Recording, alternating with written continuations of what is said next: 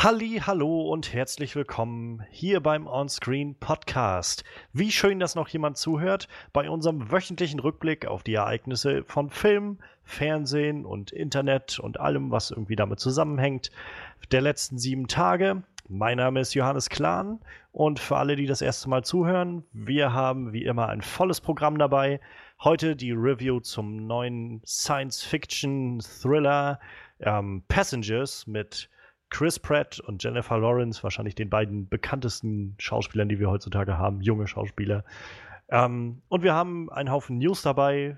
Es geht heute um mal wieder irgendwie um Deadpool und Wolverine. Äh, da tut sich so ein bisschen was. Wir haben News zu den Golden Globes, die gerade waren. Viele, viele Gewinner. Viele, die nicht gewonnen haben, aber nominiert waren. Und wir haben einen ersten, nee, der zweite Trailer ist es sogar schon, zum Horror-Sequel Rings. Ich weiß nicht, ob es der dritte Film ist in der Reihe. Dritte, vierte Film, irgendwie sowas in dem Ach, Dreh. Ahnung, Ich glaube, es, ich, glaub, es, ich glaub, es gab schon ein paar auf jeden Fall. Ähm, und jetzt wird es nach einigen Jahren fortgeführt, diesmal im digitalen Zeitalter. Aber wie immer bin ich nicht alleine, ähm, denn wir sind äh, wie immer zu dritt unterwegs. Und deshalb herzlich willkommen, unser Talking Head on Walking Dead, Frederik, Hallo. und unser Horrorexperte Manuel. Ja, wunderschön. Ja, ich glaube, wir haben heute so ein bisschen für jeden was dabei. So ein bisschen Horror, so ein bisschen Comic-Buchzeugs, so ein bisschen Preisverleihung und natürlich unsere Review. Und ja, bevor wir jetzt losstarten, wollen wir noch fix die Timecodes klären, damit äh, wer keine Lust hat, zum Beispiel jetzt sich die Highlights der Woche anzuhören, einfach gleich zur Review von Passengers springen kann. Die fängt nämlich an bei Eine Stunde, eine Minute und 38 Sekunden. Genau. Wisst ihr, wie viel einfacher das ist? Dadurch, dass wir jetzt gerade äh, quasi Winterpause haben bei äh, Talking Head on Walking Dead, dazu, dadurch muss ich jetzt nicht immer zwei Zeiten reinschneiden in, dieses, äh, in diese Audiospur. Das macht es alles wesentlich einfacher. ja, mit den Sachen aus dem Weg wollen wir einfach mal starten in unsere Highlights der Woche, unserem kleinen News-Rückblick der letzten sieben Tage. Highlights der Woche. Guti. Die drei Themen, die wir heute haben. Zum einen, wie gesagt, der Rings-Trailer. Ähm, ja, der neue Trailer zum, zum Horror-Sequel Rings. Ähm, ich meine, das Original dürfte jetzt doch schon bestimmt zehn Jahre oder so her sein, oder Manuel? Der, der erste The Ring, oh ja, bestimmt. Und Warte, ich guck's gerade mal nach, ich weiß es im Kopf auch nicht. Und ich- 98, oh, 98 Japan, ne, da wollten wir gar nicht hin. 2002, The Ring. Ja, 98 war Also- der Original in Japan. 15 Jahre jetzt her. Ja, genau. Und der war dann auch bloß ein, ein Remake des japanischen Films, nicht wahr? Ähm, und jetzt gibt es 15 Jahre später, also 15 Jahre nach dem ersten, der zweite kam, 2005, ähm, 12 Jahre nachdem, ein Sequel. Immer eine gute Idee, nach so langen Jahren wieder ein Sequel zu machen. Weil die ähm, Japaner sich das gedacht haben, das machen wir auch. Bei denen kam nämlich jetzt Sadoko 3D. Ui, Der ist jetzt auch schon ein bisschen her, aber das war auch ein paar Jahre danach. Zwölf Jahre danach sogar. Krass. Ich bin gespannt auf unsere Gedanken dazu. Als zweites Thema haben wir ähm, neue Meinungen und Meldungen von Ryan Reynolds, der natürlich gerade beschäftigt ist ähm, mit Deadpool 2. Und nachdem jetzt in den letzten Wochen immer so Gerüchte aufkamen, Ryan Reynolds war am Set von Logan und sie haben bestimmt eine After-Credit-Szene gedreht für Logan und so, ähm, ja, war irgendwie die Rückmeldung sowohl von Ryan Reynolds als auch vom Regisseur von Logan. Ähm, nein, es wird keine After-Credit-Szene mit, mit Deadpool geben. Es wird auch keinen Cameo-Auftritt von Deadpool in Logan geben. Warum auch so? Und ich kann das gut verstehen. Es macht irgendwie nicht wirklich Sinn. Aber Ryan Reynolds hat trotzdem sich, äh, sich dafür stark gemacht und ist sehr publik damit geworden, dass er trotzdem gerne Deadpool und Wolverine einmal auf der großen Leinwand zu sehen, äh, zusammen sehen will. Deshalb meinte er, er hat große Hoffnung darauf, dass es demnächst oder irgendwann mal einen Deadpool Wolverine Film geben wird, also ein ganzer Film, wo die beiden zusammenarbeiten und wie wir alle wissen, soll Logan eigentlich der letzte Auftritt von Hugh Jackman als, naja, Logan sein. Und naja, Ryan Reynolds hat sich schon vorgenommen, im Notfall muss er ihn dann irgendwie aus der Rente rauskitzeln. So. Da sind wir auch gespannt, was uns, äh, was wir da so von halten. Mal gucken. Und dann haben wir natürlich die Golden Globes, die gerade verliehen wurden, letzten Sonntag. Und es gab so ein paar interessante Gewinner dabei. Wir haben zum einen La La Land als den großen Abräumer. Sieben Golden Globes, äh, neuer Rekord und auch in, quasi in jeder Kategorie, in der La La Land nominiert war, hat La La Land auch gewonnen. Ähm, wir haben Moonlight als bestes Motion Picture Drama Gewinner. Wir haben Casey Affleck, der Bruder von Ben Affleck, äh, gewonnen als beste Performance in einem Motion Picture Drama für Manchester by the Sea. Wir haben ähm, Zootopia als besten, ähm, na, als besten Animationsfilm. Aaron Taylor Johnson, also quasi Kick-Ass und äh, Quicksilver aus Avengers Age of Ultron, hat gewonnen für Nocturnal Animals als bester Supporting Actor. Ja, also wir haben noch so einen Haufen Leute, die alle gewonnen haben, weil sie in La La Land mitgemacht haben.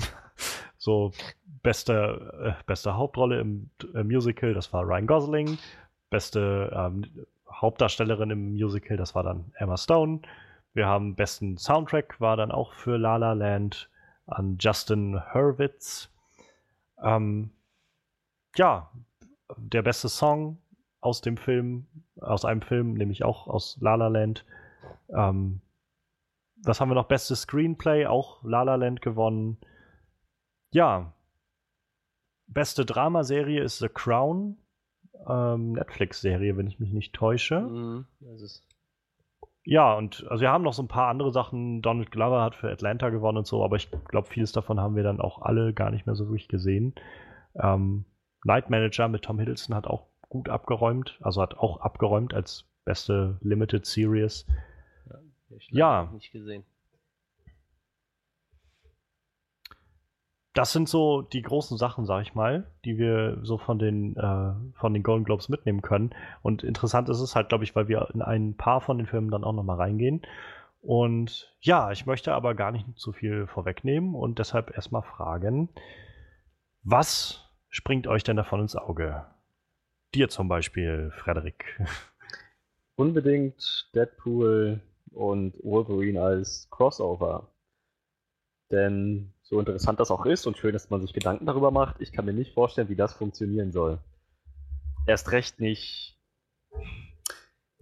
in der Zeitlinie von Old Man Logan. Ich meine, selbst, selbst wenn es nicht dann spielt, selbst wenn es früher spielt, man Wolverine und Deadpool irgendwie zusammen in einen Film packt, sozusagen, keine Ahnung, so eine Art Prequel zu Logan oder irgendwann in der Zeit von Days of Future Past oder meinetwegen noch eine alternative Zeitlinie aufmacht, selbst dann kann ich mir echt nicht vorstellen, wie das funktionieren soll. Die sind als Persönlichkeiten so grundverschieden und ich glaube, ein Film kann nicht zwei Stunden lang davon leben, wie Deadpool irgendwelche Furzwitze macht und äh, Wolverine schüttelt nur den Kopf und denkt sich, Mann, was für ein blöder Penner. Das, das 120 Minuten lang möchte ich mir echt nicht antun. Ich kann mir nicht vorstellen, wie das sonst funktionieren soll. Daher bin ich kein Freund von diesen Gedanken. Ich glaube, also ich, ich kann den Gedanken gut nachvollziehen, dass es irgendwie schwierig wird, da eine, naja, befriedigende Story rauszuholen über zwei Stunden oder so. Ähm, aber ich muss sagen, was so die Kontinuität angeht, da mache ich mir irgendwie keine Gedanken drum. Da würde ich jetzt schon sagen, gerade durch, durch halt Deadpool und dieses Fourth Wall Breaking, was er ständig macht, hat man die Möglichkeit eben zu sagen, das ist jetzt irgendwie so ein One-Off und der kann irgendwie die ganze Zeit Witze darüber machen, dass das halt alles nicht in die Kontinuität der ganzen anderen Filme reinpasst oder so. Da könnte ich mir schon vorstellen, dass das funktionieren könnte. Ähm, aber ja, du hast recht, also es wird, glaube ich, schwierig oder es würde schwierig werden, wenn das dann als tatsächlich so zusammenkommt. Ähm, es würde schwierig werden, da eine wirklich gute Story reinzukriegen. Es ist halt eine Sache, ob er die ganze Zeit nur darüber witzelt, hahaha, guck mal, ich, ich mache mich witzig über das äh, Universum, in dem ich gerade selbst mitspiele und Wolverine kriegt davon nichts mit. Aber das war's dann auch, oder? Ich meine, was, was sonst könnte er machen? Der könnte die, die vierte Wand halt durchbrechen, ganz oft Witz über das X-Men-Universum machen, aber ansonsten bleibt es eben bei Kurzwitzen, die Wolverine nicht versteht oder halt nicht lustig findet. Ja, das, das, das ist halt die Frage, ne? ob das auf sowas dann hinauslaufen würde oder ob sie einfach viel so mit dieser, also ist halt die Frage, ob sie es hinkriegen, eine gute Dynamik zwischen diesen beiden Charakteren aufzubauen. Bezweifle ich irgendwie. Ja, ich bin mir auch nicht so sicher, ob das so gut harmoniert. Ich meine, lustig wäre das bestimmt. Ich glaube, die zwei verstehen sich wahrscheinlich privat auch relativ Als, gut, aber als Kurzfilm für 15 Minuten ist das Ganze lustig, aber ja, wahrscheinlich. ganzer Film. Ja, das ist natürlich sehr, ja, na, ist halt so ein bisschen fragwürdig, da habt ihr schon recht so. Also ich würde es trotzdem gerne sehen und wenn sie jetzt sagen, wir haben hier Deadpool Wolverine gemacht, den Film, würde ich jetzt nicht sagen, nö. Aber ich mu muss es jetzt auch nicht so unbedingt haben. Also ich würde da jetzt wahrscheinlich auch denken, ja, also dann lass doch im Notfall einfach äh, Hugh Jackman in, in, seiner Rente, die hat er sich jetzt nach irgendwie 17, 18 Jahren Wolverine auch echt verdient. Mhm. Also Rente, was Wolverine angeht. Ähm, und dann holt ihn lieber irgendwie für so einen kleinen Cameo-Auftritt in Deadpool 2 oder 3 oder so nochmal dazu. Das würde ich dann schon halt eher auch, ja. gerne sehen, glaube ich. Wirklich komplett in Ruhe mit Wolverine. Ich meine, ich kann mir vorstellen, dass er sich jetzt auch denkt, er möchte diese Rolle Wolverine auf einer ähm, sozusagen mit einer guten Note verlassen. Äh, dass er sagt, das letzte Mal, dass er Wolverine spielt, soll wirklich gut sein und dann möchte er aufhören. Vielleicht ein bisschen wie mit Mark Hamill, der äh, gesagt hat bei der Joker-Synchro, das letzte, was er macht, ist Batman Arkham City, damit er halt aufhören kann, solange es noch gut ist. Mhm. Daher, ich kann mir vorstellen, dass es dass Jackman ja, auch nicht unbedingt Lust hat. Ja. Also, wie gesagt, für so einen ganzen Film ist halt auch noch fragwürdig, ob er sich dazu nochmal überreden lässt.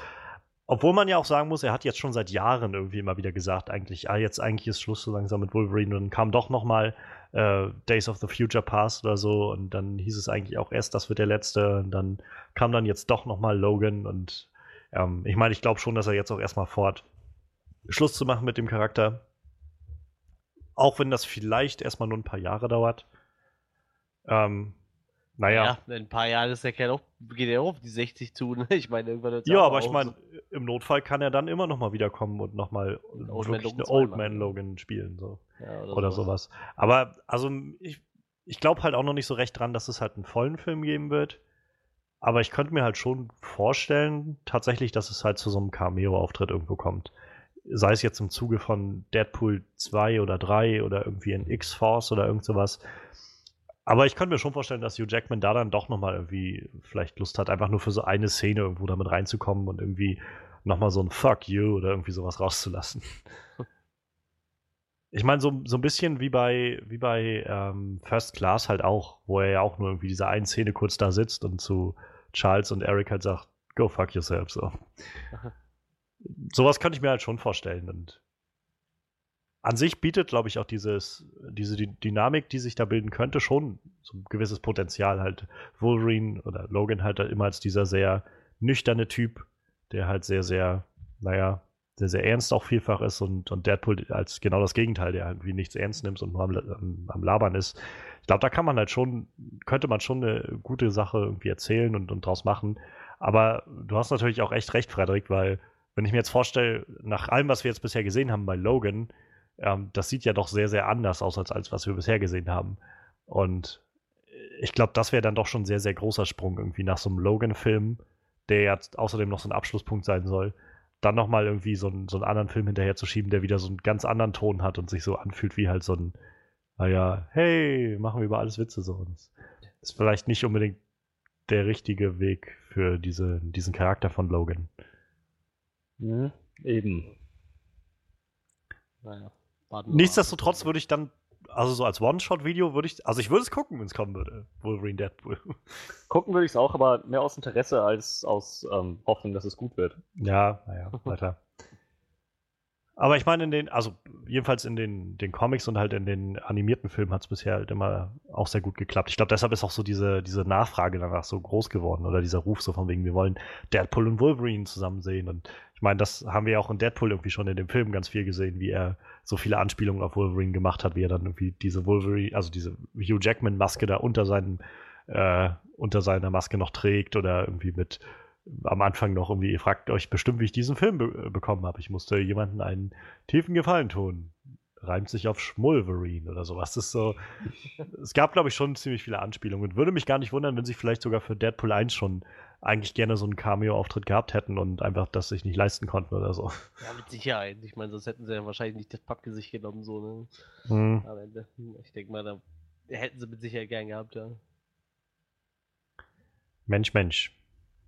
Ach so, übrigens sollte man in dem Zusammenhang vielleicht noch erwähnen, wo wir gerade schon bei X-Men und Logan und so sind, dass Logan nach, ähm, ja, nach irgendwie den letzten paar Stunden, die sind die, ist der Stand, den wir jetzt haben, ähm, auf der Berlinale in, naja, Berlin sein, seine Eröffnung feiern wird, also seine Weltpremiere feiern wird.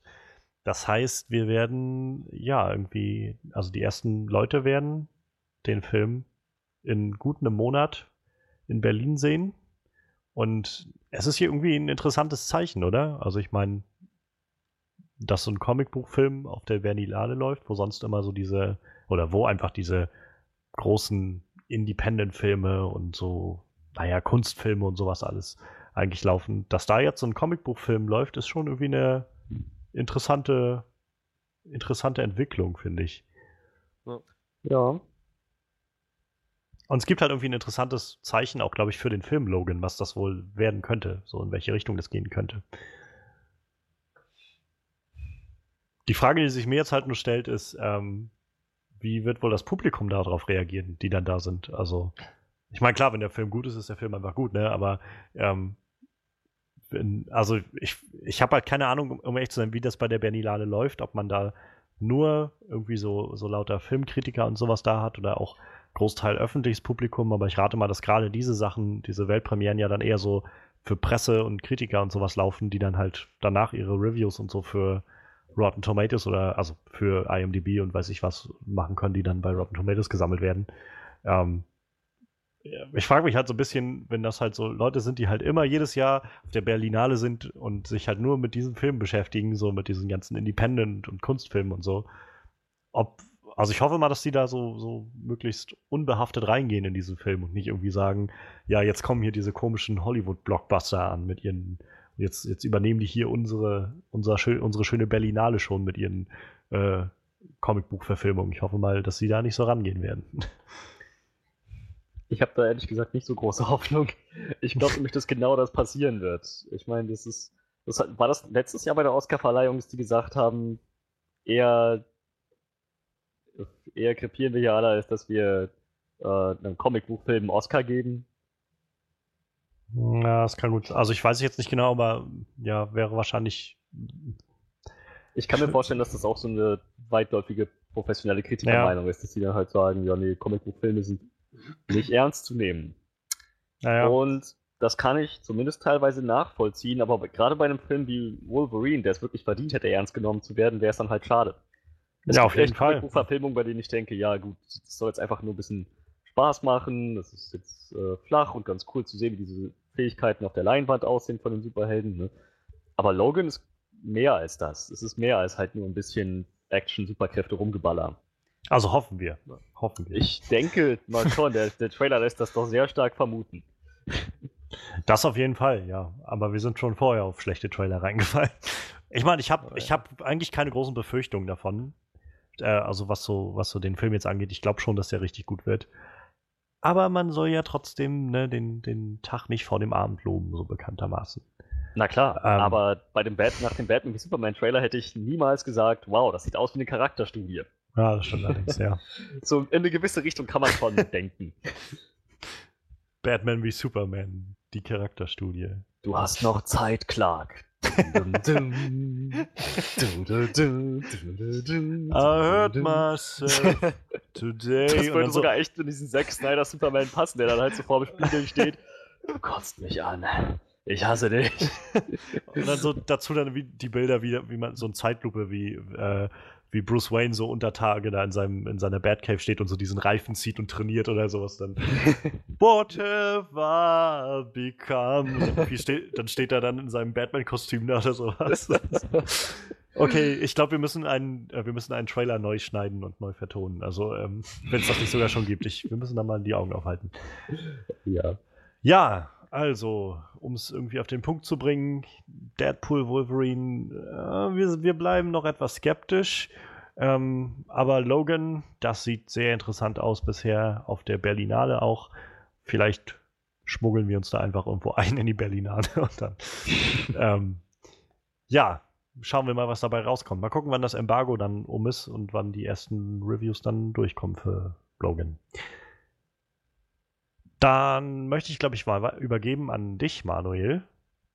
Welches Thema dir denn so in die Augen springt? Ich habe so eine Ja, Ahnung ja, wieder weil's- mal. Weil es ja von mir erwartet wird, nehme ich jetzt äh, Rings. ich hätte jetzt tatsächlich auch als erstes an Golden Globes gedacht, aber ich nehme jetzt Rings. Das wird von mir erwartet. Du musst, du musst keine äh, Charakterklischees erfüllen. Du kannst auch. Doch, doch, doch, doch, doch, doch. Ah, Rings, Rings ist super. Ja, was Ja, hältst du äh, vom, vom, vom Rings-Trailer? Das stimmt ist, das ist so ewig lang her, dass ich die alten Fil- Filme gesehen habe. Äh. Ja, äh, was wir jetzt erfahren haben, ist, äh, Samara kann halt auch aus so einem Flatscreen kommen. Das ist äh, sehr interessant. So. Stimmt schwieriger für so eine Schauspielerin, sich in so einem Flatscreen zu quetschen, wie so eine alte Röhre. Wa- Warte, also die Schauspielerin hat sich aber damals nicht echt in den Röhrenschauspieler, äh, Röhrenfernseher irgendwie reingequetscht, oder? Ich weiß es nicht, möglich wäre es gewesen so. Das, waren ja wirklich große Fernseher, wo die rausgekrabbelt ist. Also ich glaube, das hättest du schon so umsetzen können, dass die da rausgekrabbelt kämen. Also, das waren ja immer Fernseher, die auf dem Schrank standen. So, ich meine, warum soll die da nicht rauskrabbeln? So? Von wegen irgendein Fluch. Das ist einfach nur jemand, der da irgendeinen so einen Trick macht. Der versteckt sich da im Fernseher.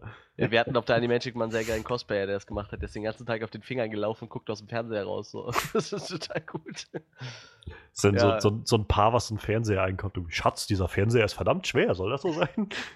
Und ich glaube, da drinnen hat es gerade irgendwie gestöhnt oder so. So, Au, ah, mein Kopf. so hi- hinten abgesetzt im Auto und so bei der Fahrt immer so durch die Schlaglöcher. Oh, hast du was gehört? Ich weiß nicht, vielleicht ist der Fernseher schon an oder so. ja, was mich eigentlich an dem Film am meisten interessiert, ist, äh, dass Johnny Galecki da mitspielt halt. Ne? Oh Mann. Ja, das, das wird schon richtig abgefahren. ich meine, so Leonard in einem Horrorfilm, das kann ja nur lustig werden. Ich meine, ich habe ihn gesehen in, äh, ach man, wie hieß dieser Film mit, mit Zeit als Währung, in Justin Time. Timberlake. Ja, In genau. Time, in Time, ja. Ich fand ihn echt gut da drin. So, er kann auch anders als Leonard Hofstetter. Ja, natürlich. Das auf jeden Fall. Aber, Aber ein Horrorfilm ist dann schon ganz schön weit weg. Ich glaube, vielleicht arbeitet er auch einfach gerade zu hart daran, seine, seine Rolle loszuwerden. So diese Ja, Stereotypen der von Witz Leonard. ist ja, dass ähm, ähm, ähm, ähm, der Sheldon-Darsteller, ich habe gerade seinen Namen vergessen, Jim äh, Parsons. Jim Parson, auch in einem Horrorfilm mitgespielt hat, aber ich glaube 2015. schon. Ja, ja. Ich hatte Irgendwie damals irgendwie glaub ich. jeweils einen Trailer dafür, hatte ich, glaube ich, gesehen. Ja, Interessant, wie sich alle anstrengen, nur und nur um diese, dieses Klischee loszuwerden, dass sie halt nur für Comedy da sind. Ja, Sie versuchen jetzt wahrscheinlich ein bisschen wie à la Brian Cranston, ganz anderes Genre, um dann zu beweisen, dass sie halt auch für andere Sachen ganz gut geeignet sind. Oh, wenn die das alle so umsetzen wie Brian Cranston, bitte, im- immer wieder gern so. Ja, bloß dazu brauchst du halt auch so einen Mastermind wie ähm, Vince Bryan Gilligan. Und äh, Brian Cranston. Ja, ich, ich glaube, Brian Cranston hatte gar nicht so viel zu sagen, was die kreative Leitung angeht. Er hat das sehr gut umgesetzt. Ja, aber ich glaube, das reicht schon. Ich glaube, das äh, muss man auch erstmal hinkriegen. du brauchst einfach einen Sidekick, der ständig Bitch sagt. Bitch. Aaron Paul an der Seite von Johnny Galecki, das möchte ich sehr gern sehen. In Bitch. Rings. Äh, weißt du, dann kommt sie. Oh mein Gott, sie kommt aus dem Fernseher. Yo, Bitch! Was ist denn das für ein krasser Fernseher, Alter? Talking about 3D, Bitch! Ich würde mir das reinziehen. so als Parodie wäre das super. Was meint ihr, Äh. ob es in dem, in dem Rings-Film so eine Szene geben wird, wenn da jemand vor seinem Fernseher sitzt und hat sich irgendwie so eine 3D-Brille einfach aufgesetzt und sagt, denkt dann so, oh, das ist voll der krasse Effekt, der jetzt rauskommt. Sogar hab- 5D, man kann es riechen und anfassen. Also ich habe die, äh, die nicht gesehen, die Filme, deshalb vielleicht äh, die alten Filme von Ring. Also verzeiht mir, wenn ich jetzt hier irgendwie äh, die Filme auf den Kopf stelle. Ja, es gibt ja auch, ähm, da musst du ja erstmal schon mal unterscheiden, da gibt es ja schon mal die frei, zwei Fraktionen, die einen, die nur die japanischen Originale anerkennen, dann gibt es die Leute, die sagen, Ameri die Japaner sehen eh alle gleich aus, die sind scheiße, wir gucken die amerikanischen Remakes. Das ist echt so total krass, weil gerade bei The Ring, so die, die haben sich früher in den Filmforen echt immer die ganze Zeit gefetzt, welcher Film besser ist. So. Ja, das ist schon echt krass und äh, also ich finde die, die, die amerikanischen, die sind schon gut umgesetzt, aber ich finde die japanischen tatsächlich auch einen Ticken besser noch. Aber äh, ich lasse mich überraschen, wie gesagt, äh, gucken, wen Samara diesmal so umbringt. Spricht dich denn der neue Trailer soweit an? Ja, das sieht halt aus wie so ein klassischer so Ring-Film, ne? Das ist jetzt nichts, also ich würde sagen, der, der sticht jetzt nicht zu den anderen Filmen hinaus irgendwie. Das wirkt halt einfach nur wie äh, ein random Kapitel aus dem, aus einem The Ring-Universum. So. Deshalb, also, ich erwarte da schon einen ziemlich guten Horrorfilm, aber ich erwarte jetzt auch nicht, dass sie äh, The Ring neu erfinden irgendwie, ne? Weil so geht's halt auf jeden Fall nicht. Ja. Also ich habe halt, wie gesagt, keinen der alten Ring-Filme gesehen. Ich kenne bloß das Konzept halt. Irgendwie stolpert man dann doch darüber. Damals war das, glaube ich, ziemlich groß, so Anfang der 2000er. Ja. Ähm, wo, wo irgendwie ständig irgendwelche Referenzen dazu gemacht wurden. Bevor du stirbst, Ähm. siehst du den Ring. Naja, so von wie sieben Tage bist du tot und so. Und Ja, ja. Okay. Ähm, ja, ich, ich fand das jetzt irgendwie so ein bisschen creepy, was da so passiert ist in diesem zweiten Trailer. Also, ich bin ja sowieso recht, recht äh, ja, zart beseitet bei solchen Sachen und wie sie dann da irgendwie anfängt, äh, irgendwelche Haare rauszuziehen aus ihrem Mund und, und irgendwie, keine Ahnung, so solche Sachen oder irgendwie sich dann die Haut da abzupulen von den Händen und so. Das, das sind irgendwie keine angenehmen Sachen, die ich mir gerne angucke. so. Deshalb weiß ich nicht, äh, mal, mal schauen. Es wirkt halt ziemlich creepy und man hat irgendwie gesehen, wie da jemand aus dem Fernseher kommt. Ich glaube, das erwartet man bei den Rings-Filmen. Ja. Ich war so ein bisschen, also was nicht erstaunt, irgendwie habe ich das schon erwartet, aber es war so, wo ich dann tatsächlich gesehen habe, dass dieses Video irgendwie per Mail kam, wo ich gedacht habe, hm, das ist ja ziemlich scheiße. also so für Kannst du alle weglaufen, irgendwie. Ja. Und, und wer ist der Depp, der das Ganze digitalisiert hat? Also, ähm, ja, und ich, also dieser Trailer hat so ein paar Fragen für mich jetzt aufgeworfen, irgendwie was diese, die Geschichte dahinter angeht. Irgendwie, also dieses Mädchen wurde da jetzt irgendwie früher in, im Brunnen ertränkt oder was und seitdem taucht sie jetzt aber auf und bringt Leute um irgendwie. Aber warum? Ich, also, ich hätte jetzt vielleicht gedacht, dass sie irgendwie Leute umbringt, die ihr was Böses getan haben oder die generell irgendwie, keine Ahnung, irgendwas, irgendwas gemacht haben, was ihr Mörder auch gemacht hat, weiß ich, irgendwie den Partner betrügen oder irgendwas. Aber nee, sie gucken einfach nur ein Video und dann bist du schon am Arsch. Dann bist du im Arsch. Ja, es geht ja darum, dass dieses Mädchen quasi da in den Brunnen gefangen war, ne? Mehrere Tage und auf dem Video siehst du halt den Brunnen und sie kommt ja dann aus dem Video raus und tötet Leute. Ich dachte, die wäre, also ich hab's halt nicht gesehen, ich dachte jetzt dem Trailer nach, dass sie einfach gestorben wäre, weil.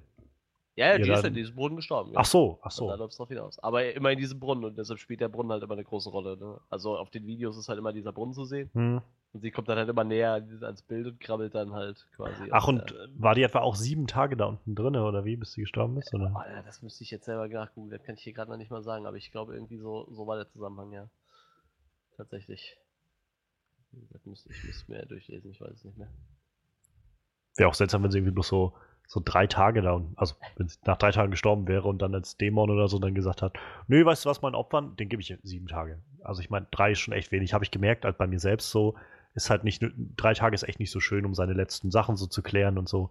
Deshalb habe ich mir gedacht, für meine Opfer gibt es dann wenigstens sieben Tage oder so. Ja, Frederik, was meinst du denn zu Rings, äh, dem Trailer? Hast du die alten Filme gesehen und äh, interessiert dich das? Hm, nein und nein. also, ich habe. Moment, das waren drei Fragen. Also. Moment, nee, du hast, du hast nicht gefragt, ob ich den Trailer gesehen habe. Ich habe den Trailer gesehen. Ich interessiere mich nicht für die alten Filme. Und ich interessiere mich auch für den nicht. Aber ich muss sagen, ich, ähm, ich fand das schon ziemlich, ja, weil es halt so ist bei, bei Horrorfilm-Trailern, ziemlich eklig, was da passiert ist. Hat mich daran erinnert, warum ich mir den nicht anschauen sollte.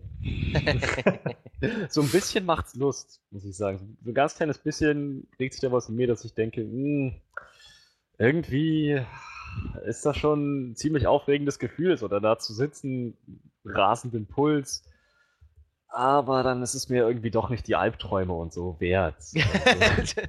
Also, Dann will ich doch lieber schlafen. ja, genau. Also ich kann dir nur viel Spaß wünschen, Manuel, aber ich, werde mir das nicht antun. Aber gibt aber einen Film, auf den ich mich- aus. Eigentlich noch viel mehr freue. Ich hoffe, der kommt irgendwann mal auf Deutsch. Vielleicht ist er mittlerweile draußen. Die Japaner haben ja äh, zwei so riesen Franchises. Das ist ja einmal das Ring-Franchise und dann das The Grudge-Franchise. Oder Yuan, wie es so. bei den Japanern heißt. Ne?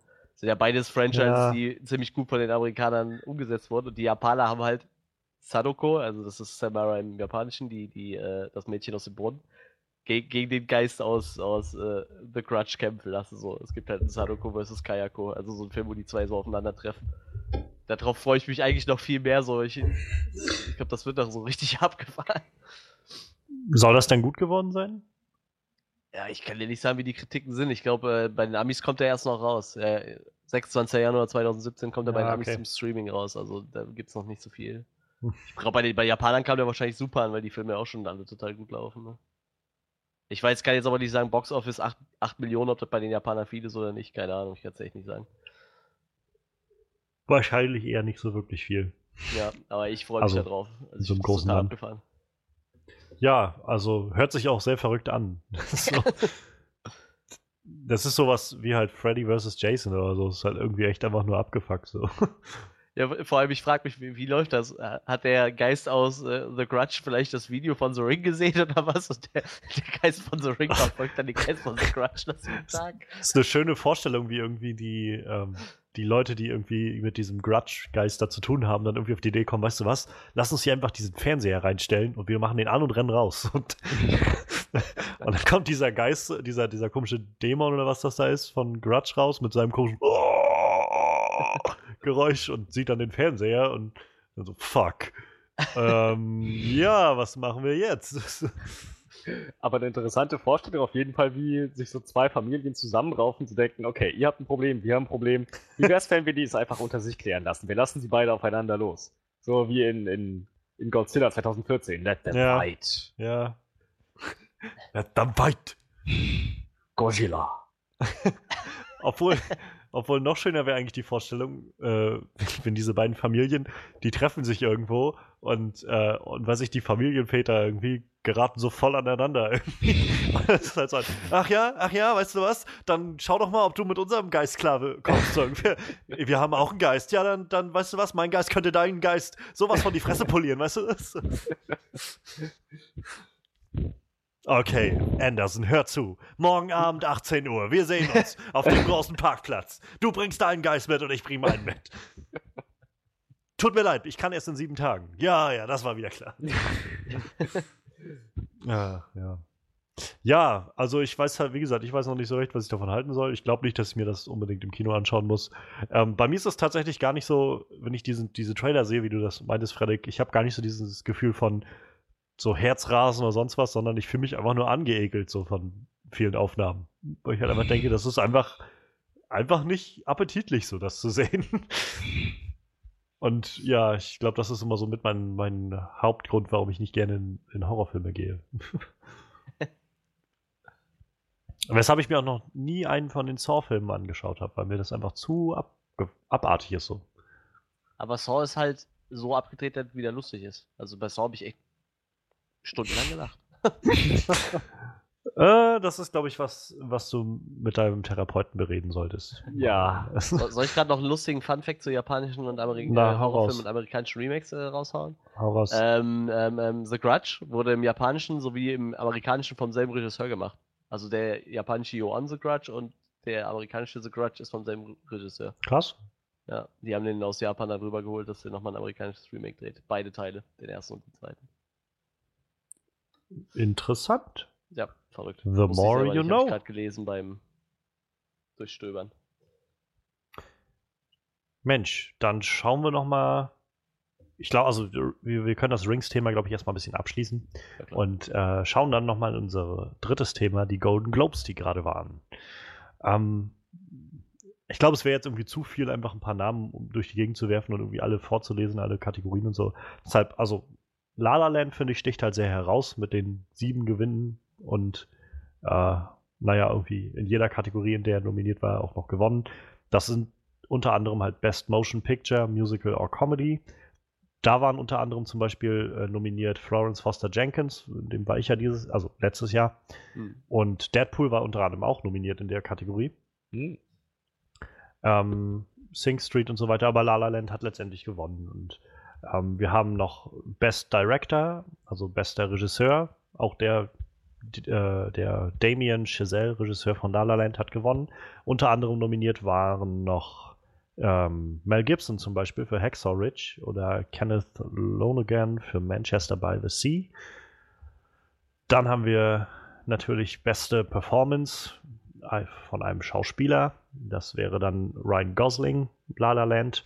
Unter anderem nominiert war Hugh Grant, auch von Florence Foster Jenkins, Ryan Reynolds für Deadpool.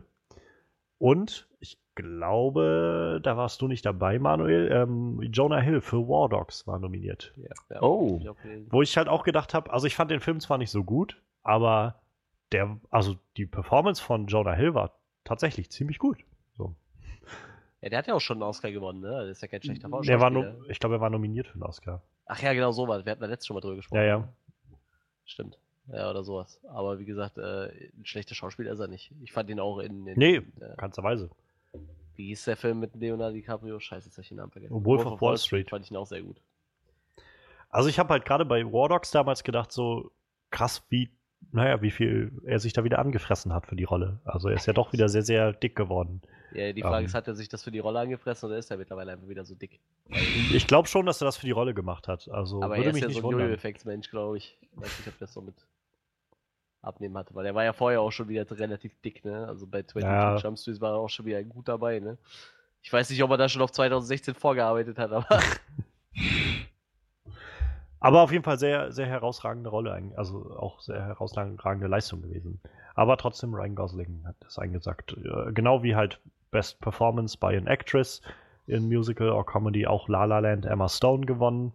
Unter anderem nominiert waren Meryl Streep für Florence Foster Jenkins oder Lily Collins für Rules Don't Apply. Ähm, Finde ich auch, also ich meine, wir haben ja La La Land noch nicht gesehen. Er läuft ja erst dieses Woche, also diese Woche quasi hier an in Deutschland. Und gerade, ich meine, ich war vorher schon ziemlich freudig, in freudiger Erwartung auf den Film und nach den Golden Globe-Ergebnissen jetzt noch mehr. Ähm, aber was mich halt, also wo ich immer wieder denke, wenn man als Schauspielerin Meryl Streep aussticht, das ist schon mal eine Leistung. Also auch wenn ich Florence Foster Jenkins nicht so toll fand als Film an sich, war Meryl Streeps Performance schon halt echt gut in dem Film. Also und Meryl Streep gibt halt eigentlich immer auch so 100% in allem, was sie macht. Sophie's Choice. ja, ich habe auf Ähm. jeden Fall gelernt, dass ich mir wohl noch eine Serie angucken muss. Durch die Golden Globes. Weil wenn Ja, The, The, The auch Crown so. Stranger Things überbietet als bestes Drama, Ja. dann muss ich mir die Serie definitiv angucken. Ja, vor allem, wenn sie noch bei Netflix ist, ne? Ja, ja, eben. Das finde ich so krass, so eine Netflix-Serie. Also, das Ja, hätte guck man mal, vor... Stranger Things auch Net Netflix, ne? Ja, ja. Also, sind zwei Netflix-Serien waren bei den besten für die besten Dramaserien nominiert. Das ist schon krass. Das ist schon echt, ja, wirklich beeindruckend so. Und eine Amazon-Serie beim besten Hauptdarsteller auf jeden Fall. Ja. Wenigstens eine. Mr. Robot. Ja, also äh, Best Drama Series können wir ja gleich mal drauf zu sprechen kommen. Wir haben Ja. The Crown halt gewonnen. Und also daneben nominiert noch Game of Thrones, Stranger Things, This Is Us und Westworld. This Is Us habe ich nicht gesehen und The Crown habe ich nicht gesehen.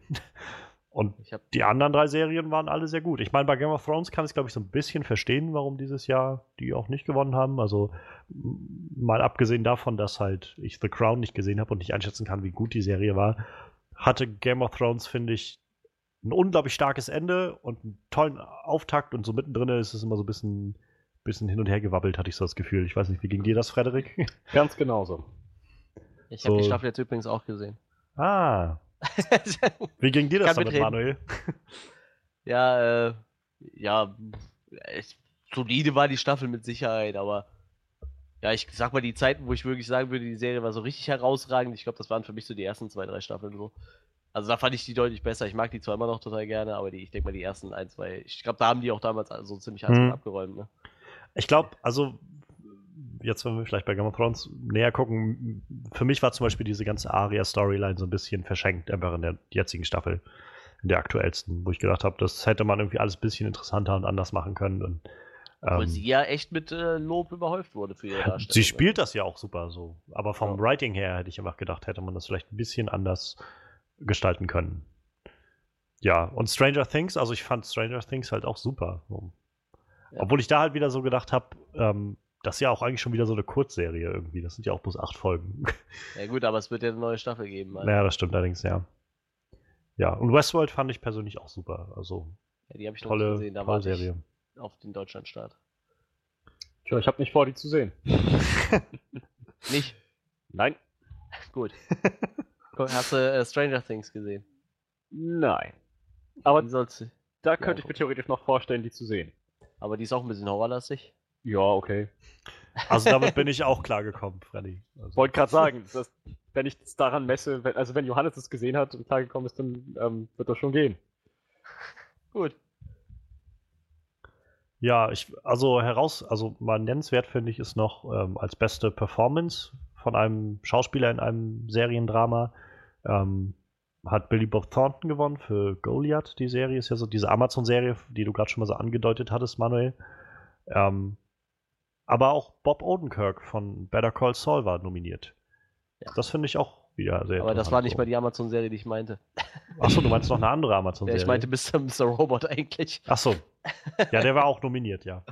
Hä, warte Ja, mal, aber das ist allgemein schon krass, wenn du mal überlegst, wie viele Serien wirklich so, so Amazon- und Netflix-Serien Ja, mittlerweile ja, sind. Ne? Wie relevant die mittlerweile für den Serienmarkt sind. Das ist total Genau krass. darauf wollte ich hinaus.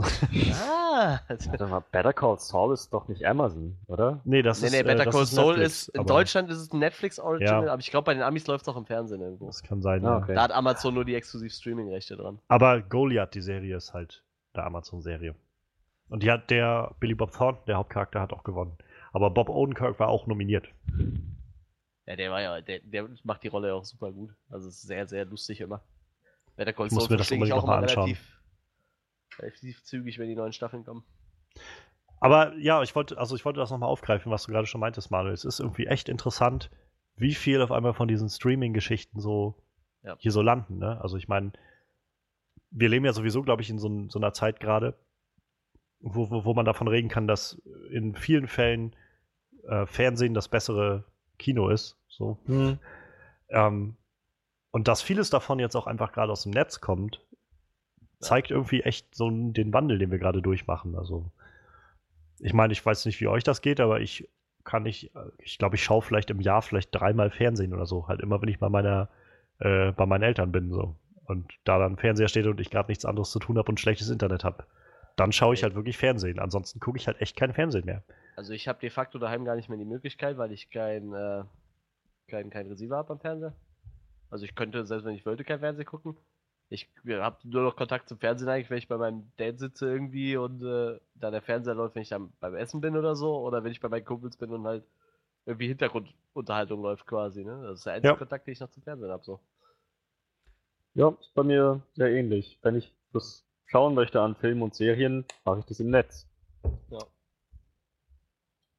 Und naja, hin und wieder sehe ich noch ein paar Werbespots. So, äh, auf YouTube oder so, wo ich da denke, ach Mensch, vielleicht sollte ich mal ein bisschen mehr Werbung gucken. So manche Werbespots sind nämlich echt clever und echt schön, aber manche halt Ja, auch nicht. Das, Ja. das ist halt auch dieses Ding, da kommen halt immer Leute und sagen so, ah, hast du schön den Werbespot gesehen? Das ist total lustig. So, äh, nee, ich, ich gucke kein Fernsehen, so, Hm. keine Ahnung, so. Ja, das habe ich auch ganz oft. Und Da- ich habe einen Adblocker manchmal- für meinen Browser, deshalb. Ma ma manchmal denke ich mir, ja, ich nutze den auch nicht allein, um so ein paar YouTuber zu unterstützen halt, ne? Wie ich meine Ja, genau. davon. Genauso das Ähm, äh, was wollte ich sagen?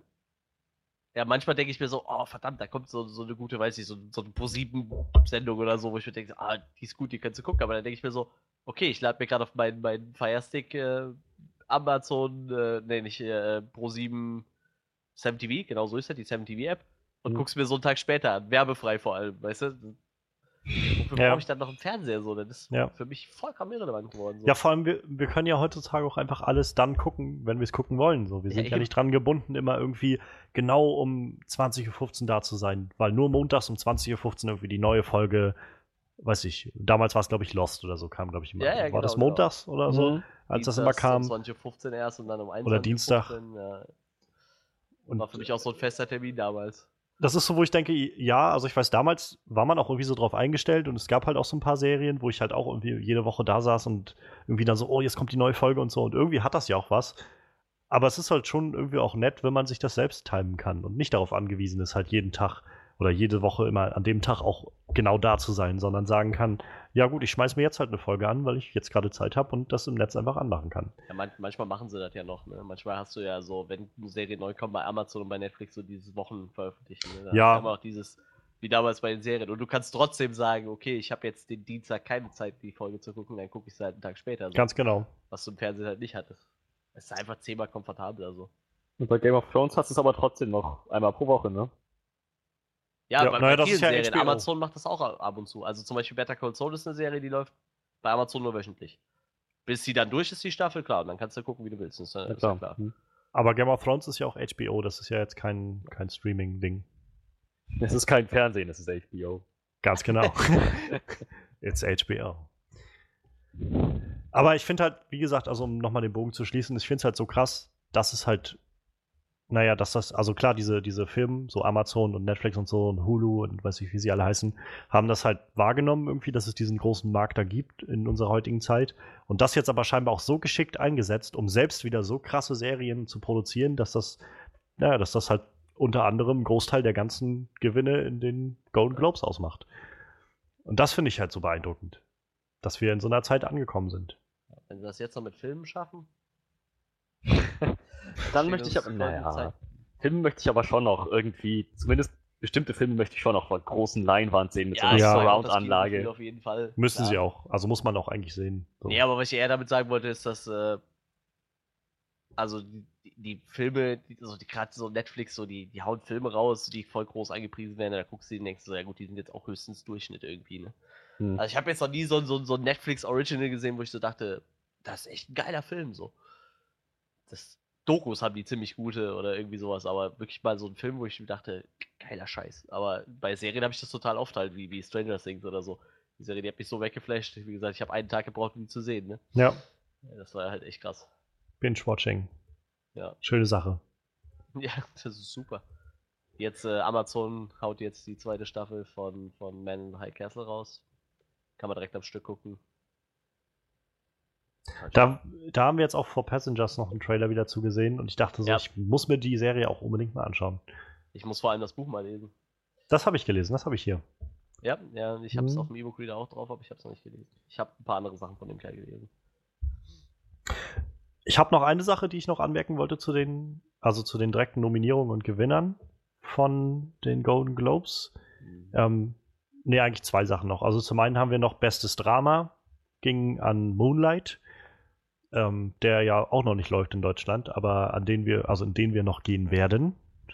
Mhm. Und nominiert waren unter anderem daneben noch Ridge, der jetzt ja bei uns in zwei Wochen ansteht. Hell or High Water, der bei uns nächste Woche ansteht. Und ähm, Manchester by the Sea unter anderem noch. Ich weiß gar nicht, wann der hier läuft oder ob der hier schon lief oder so. Und Lion, von dem weiß ich gerade gar nicht. Und Moonlight halt.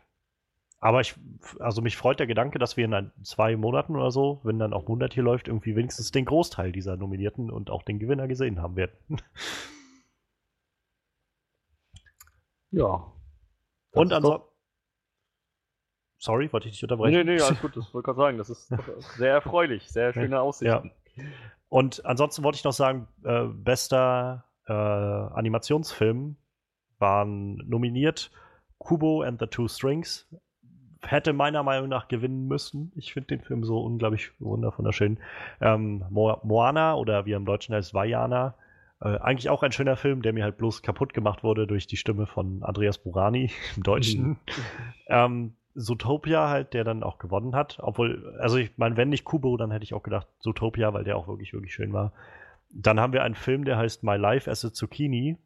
Den habe ich nicht gesehen und auch gar nichts von gehört. Und ich weiß nicht, wie das passiert ist, aber Sing ist auch nominiert gewesen. Was? Ja. Puh. Singende Schweine, die, die, die hauen einen immer vom Hocker. Aber ich meine, andererseits, andererseits muss man auch sagen, ähm, ich glaube, die Golden Globes sind auch immer nicht so aussagekräftig, was so diese ganzen Preise und so angeht.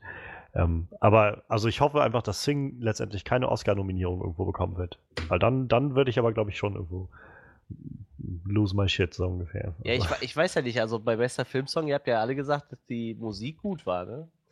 Ja, naja, Ich bei bester Filmsong war auch, war, war ja auch, war ja Sing auf jeden Fall dabei, ne? Faith, Hier, ja. Ryan Tedder, Stevie Wonder mit Faith und Francis. Ich meine, das war bestimmt der Song, den sie extra dafür geschrieben haben, halt der von, Ja, von Scarlett Johansson, den sie da gesungen hat. so Aber- war der jetzt aber nicht. Ja, hätte ich jetzt auch nicht gedacht. Also, ja. Aber ich meine, Ja, wir genau. haben auch, letztendlich hat ja La La Land gewonnen. So. Ist normal alles gut gegangen. Puh. Besser, besser Animationsfilm war Zoomania, okay. Wie, ja, wie gesagt, den fand ich, der, also wenn dann Kubo and the Two Strings nicht gewonnen hat, dann wenigstens Zootopia, der war, der war schon gut. Ähm, Und man sollte vielleicht noch erwähnen, als bester ausländischer Film wurde Tony Erdmann mit nominiert, also ein deutscher Film mit, der, glaube ich, sehr gute Kritiken überall bekommen hat. Ähm, das wäre, glaube ich, erstmal mein Beitrag zu den Nominierten soweit und, und Gewinnern. Also sind noch ein Haufen mehr, aber ich glaube, wir haben alle irgendwie, wir haben Night Manager nicht gesehen, wir haben People vs. O.J. Simpson nicht gesehen.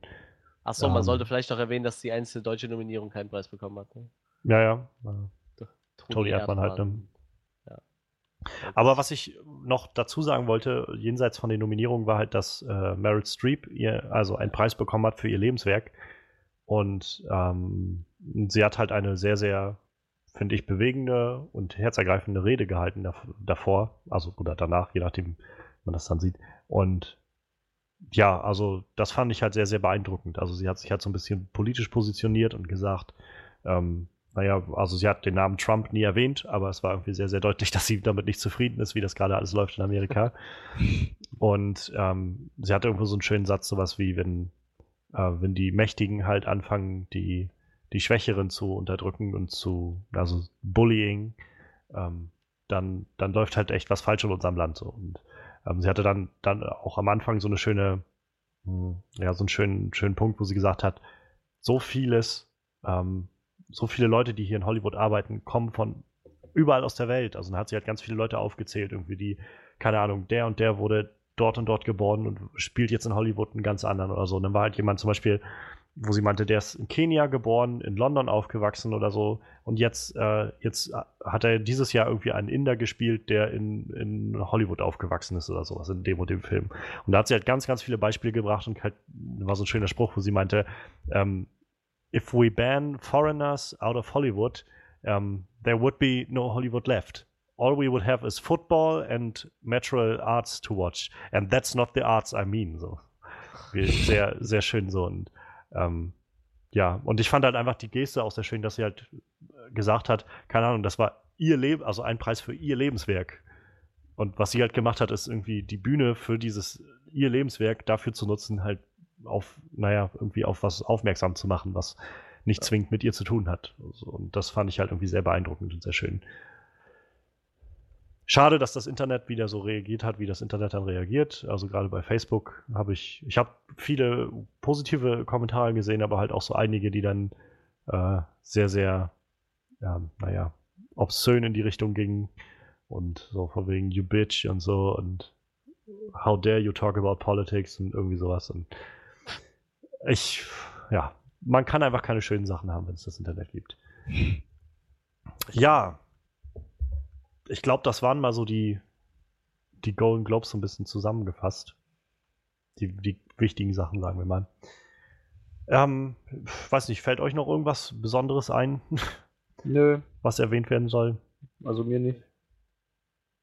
Ich sehe gerade noch zum Beispiel Lina Headey war zum Beispiel auch nominiert als beste Supporting Actress in einer Serie für Game of Thrones. Ja. Ähm, boah. Also hätte ich, glaube ich, andere noch vorne weg gehabt, aber ist okay. ja, dann machen wir hier mal einen Punkt und äh, werden wahrscheinlich das nächste Mal nach den Oscars irgendwie über sowas reden. Und ja, dann wollen wir mal weitermachen. Und mir fiel noch ein, das habe ich am Anfang ganz vergessen, bevor wir jetzt gleich zu den äh, zu unserem Review-Part kommen von Passengers, äh, möchte ich noch kurz das Wort an Manuel übergeben, der nämlich mhm. äh, so ein paar kleine Neuigkeiten zum Thema Virtual Reality und Film so auf Lager hat. Ja, und zwar habe ich mir letzte Woche äh, eine VR-Brille äh, zugelegt, die Oculus Rift. Und äh, da wir ein Film-Podcast sind, dachte ich mir, ich muss mich auch mal mit dem Thema äh, VR und Film auseinandersetzen und nicht nur äh, Zombies abknallen. und äh, ja, also zum einen habe ich mir dann ähm, einen kleinen Kurzfilm angeguckt, den äh, sponsert Oculus, der nennt sich äh, Invasion.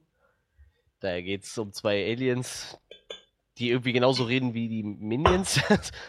also irgendwie wirken die genauso wie Minions, sie sehen anders aus. Die landen quasi auf der Erde und, und äh, wollen da was einnehmen und äh, werden dann quasi von einem niedlichen kleinen Hasen fertig gemacht. Ist eigentlich ein total niedlicher äh, Kurzfilm, aber der vier Minuten geht, aber scheint wohl auch schon Teaser zu sein für einen Film, der da kommt. Und ich tippe mal, das wird dann wahrscheinlich so der erste komplett animierte Film, den man mit VR in 360 Grad und 3D sehen kann.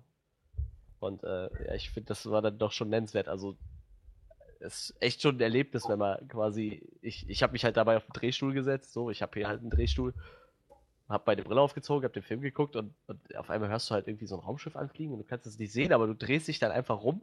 So was du halt im Kino einfach nicht kannst. Du, du hörst zwar, okay, da kommt was von hinten, aber du kannst es dir nicht angucken, Na. weil du kannst dich nicht drehen. Ja. Und in dem Moment kannst du dich halt rumdrehen und siehst halt, dass von hinten irgendwo so ein Raumschiff an, angeflogen kommt. Und auch wenn du halt nicht aktiv in den Film eingreifen kannst, aber so zum Beispiel, du guckst an dir runter und merkst halt, okay, du bist halt selber so ein kleiner Hase. Du bist zwar nicht der Hauptprotagonist, aber irgendwie bist du trotzdem so ein Teil vom Film.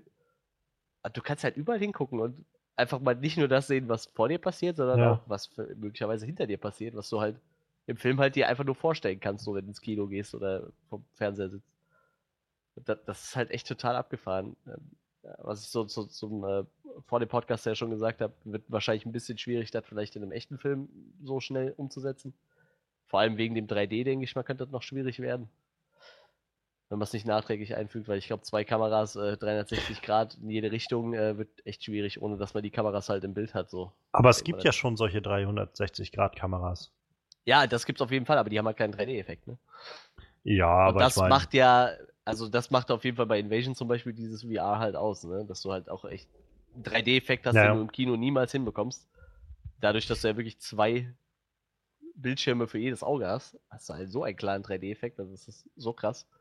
Du kannst wirklich dich in einem, in einem Spiel auf den Berg stellen und runtergucken, dir wird auf jeden Fall schwindelig, also egal was du tust. Also es ist halt einfach so, weil es so realistisch wirkt. Ähm, aber das, ist halt nicht das, das Einzige. Also es gibt natürlich, wie gesagt, äh, Filme, die wirklich, wahrscheinlich in erster Linie wären es Animationsfilme, die wirklich darauf abzielen, äh, dass du dich runddrehen kannst und über den gucken kannst. Aber das andere ist auch, das ist eigentlich schon ein bisschen erschreckend so. Ich meine, dadurch, dass wir alle so tolles Internet haben, müssen wir jetzt zum Beispiel zum Podcast ja nicht mehr in denselben Raum sitzen. Ich meine, ihr könnt jetzt in Rostock sitzen, ich sitze in Rheinland-Pfalz und es funktioniert trotzdem. Hm. Jetzt gibt es die Möglichkeit eines kleinen Privatkinos in VR, wo deine Kumpels sich dazusetzen können als VR-Person und einfach mit dir reden können, während du einen Film guckst. Das nennt sich zum Beispiel Big Screen, hat jetzt Amazon, äh, hat jetzt äh, Steam eingeführt. Ist noch in der Beta, also es ist halt quasi einfach ein Kinoraum und du kannst zum Beispiel sagen, ich streame jetzt meinen Desktop da rein und guck mir eine Blu-ray an. Dann guckst du dir eine Blu-ray an, setzt dich da hin und dann kommen deine Freunde quasi über Steam bei dir rein und setzen sich einfach neben dich quasi und reden mit dir und gucken dabei auch den Film mit. Es ist äh, richtig strange, aber macht auch irgendwie, ergibt es wieder Möglichkeiten. Das ist der absolute Wahnsinn. Ich muss sagen, wenn ich das so höre, dann würde es mich halt echt nicht wundern, wenn wir in vielleicht noch nicht fünf Jahren, aber spätestens zehn Jahren irgendwie da sind, dass man, dass man auch gerade neue Hollywood-Filme auch irgendwie einfach per, weiß ich, so ein, so ein bestimmtes Bezahlsystem, was dann vielleicht entwickelt wird, Ja, dann auch ja, einfach ja. zu Hause gucken kann. Ja. Dass man halt nicht mehr ins Kino gehen muss für solche Sachen. Ja, du bist ja jetzt auch nicht mehr an irgendeine Bildergröße gebunden, ne? Ja, ja, eben. Ich meine, klar, im Kino, ich, ich weiß, meine Lieblingsreihe ist die sechste Reihe so, dann weiß ich, wie groß das Bild ist und wie mir das gefällt. Das finde ich schön so. Und daheim mit dieser VR-Brille ist dir das ja komplett freigestellt, wie groß du irgendwas guckst. Und, und das kann ja ein Riesenbild sein, ne? Ich würde mir super gerne mal Hardcore auf so einem virtuellen Bildschirm angucken, weißt du? Diesen Hardcore-Henry-Film. Ja, ja. ja, ja. Ich glaube, das ist der absolute Wahnsinn, wenn du das machst. Aber, aber allein sowas, ne? Das, das gibt echt Möglichkeiten ohne Ende. Das ist echt Junge. Hammerhart. Ja, äh, so viel zu dem Thema. Also, da kommt Krass. noch einiges auf uns zu, glaube ich. Also, VR ist nicht nur für Games interessant, das wird auch für Filme interessant. Also, ich meine, ich hatte mir schon gedacht, dass das auch für Filme irgendwie interessant wird, irgendwann in den kommenden Jahren. Aber dass man jetzt schon, also jetzt schon irgendwie so kleine Filme und so animierte Sachen irgendwie für, ähm, für die VR hat, das hat mich schon so ein bisschen überrascht, muss ich sagen, als du das erzählt hast. Also, ich Ja, das dachte halt nicht, auch dass das schon so weit ist. Dass äh, halt wirklich am Ende von diesem Kurzfilm wird zum Beispiel gesagt, hier, die und die kommen wieder in dem und dem Film. Also gehe ich davon aus, dass da auch dann tatsächlich ein vollständiger Animationsfilm zu geplant wird halt, ne? Ich weiß ja nicht, ob du den auch im Kino gucken kannst, in normal halt, ne, ohne VR, Mhm. weil ich meine, du hast ja immer noch geradeaus eine Haupthandlung so, ne? Aber allein die Möglichkeit, dass du mal nach hinten gucken kannst, Ja. macht es halt total interessant irgendwie. Das ist echt total abgefahren, dieses Gefühl. Wenn du wirklich merkst, okay, da kommt was hinter dir, du drehst dich rum und da ist wirklich irgendwas und du kannst es halt auch sehen, bevor es vor deine Linse fliegt quasi. Das ist schon echt cool. Ja, es verändert sicherlich, glaube ich, die Wahrnehmung in so einem Film ganz anders. Ja, auf jeden Fall. Und vor allem, du hast halt auch die, die Begrenzung nicht mehr von dem Bildschirm halt, ne? Also du Ja. hast halt nicht mehr so den Rand. Du guckst halt, wenn du einfach mal nach oben gucken willst, dann siehst du halt einfach den Himmel so. Klar, da passiert halt nichts, aber du hast halt keine schwarze Linie mehr irgendwie, die das Bild begrenzt. Das ist schon total interessant. Aber es ist auch eine schöne Vorstellung, dass, äh, dass es dann irgendwie in ein paar Jahren so weit ist, dass du dann halt vielleicht auch einfach quasi in dem Film umhergehen kannst oder so. Ja, genau. Und so Das hatten die auf der Gamescom auch schon gehabt. Ich glaube, es war der Sci-Fi Channel oder sowas. Die hatten irgendwie eine Doku oder sowas, wo du dich in der Doku bewegen konntest. Du hattest zwar nur einen kleinen Raum, aber du konntest dich auf jeden Fall umgucken und minimal ein bisschen vor und zurück gehen halt. Ne? Ich meine, du hattest da nicht viel Platz, aber ich denke mal, das ist auch nicht das Hauptaugenmerk, aber du konntest halt die ganze Zeit hinterher gucken und so in irgendeiner Doku. Jetzt stelle ich mir gerade vor, irgendwie, keine Ahnung, wir, wir gucken dann irgendwie Moonlight oder so in ein paar Wochen, also wenn es das geben würde und dann irgendwann so, ach, das ist langweilig. Und dann gehst du einfach los und dann rennst du irgendwie in einen ganz anderen Teil der Stadt und selbst da haben sie dann irgendwie das gemacht, dass dann irgendwas passiert oder so. Und dich dann da umgucken kannst, so, oh, das ist hier besser, hier ist gerade ein Gangfight am Laufen oder so. Was mir gerade in dem Zusammenhang noch einfällt, ähm, ich kann da zwar noch nichts gucken, vielleicht ist auch noch nichts drauf, aber es gibt auch tatsächlich schon äh, Discovery Channel, hat schon seinen eigenen äh, VR-Kanal. Ich weiß, ich weiß noch nicht, was, was einen da erwartet. So, das letzte Mal da war, stand, es gab, gibt noch keine Inhalte so, aber ich meine, im Store ist es schon drin. Lauf mit den Tigern oder so. Und jetzt, jetzt stellt euch mal vor, so für den Podcast gesponnen, irgendwann können wir einfach sagen, hey komm, wir setzen uns sonntags alle, bei, jeder bei sich daheim auf die Couch und wir gucken jetzt Ja, den Kinofilm ja. und machen dann danach den Podcast drüber. So, weißt du? Dann sitzen wir quasi zusammen in einem virtuellen Raum, können während dem Film vielleicht schon mal so kurz ein paar Anmerkungen austauschen und können dann direkt einen Podcast hinterherziehen. Also, allein die Vorstellung ist schon total absurd. Das ist, das ist wirklich krass. Also, und ich glaube, es ist halt gar nicht mehr so weit weg. nee. Junge, Junge. Aber da kommen wir gleich, ach, da haben wir einen guten Startpunkt, um irgendwie äh, rüberzugehen in unsere Review. Denn die Zukunft spielt auch in unserer äh, Review eine große Rolle. Die Ja, technologische. Zukunft und schön, dass das auch mal anerkannt wird. ähm, wir, haben Pass wir haben Passenger gesehen. Ähm, ja, wir haben Passenger gesehen.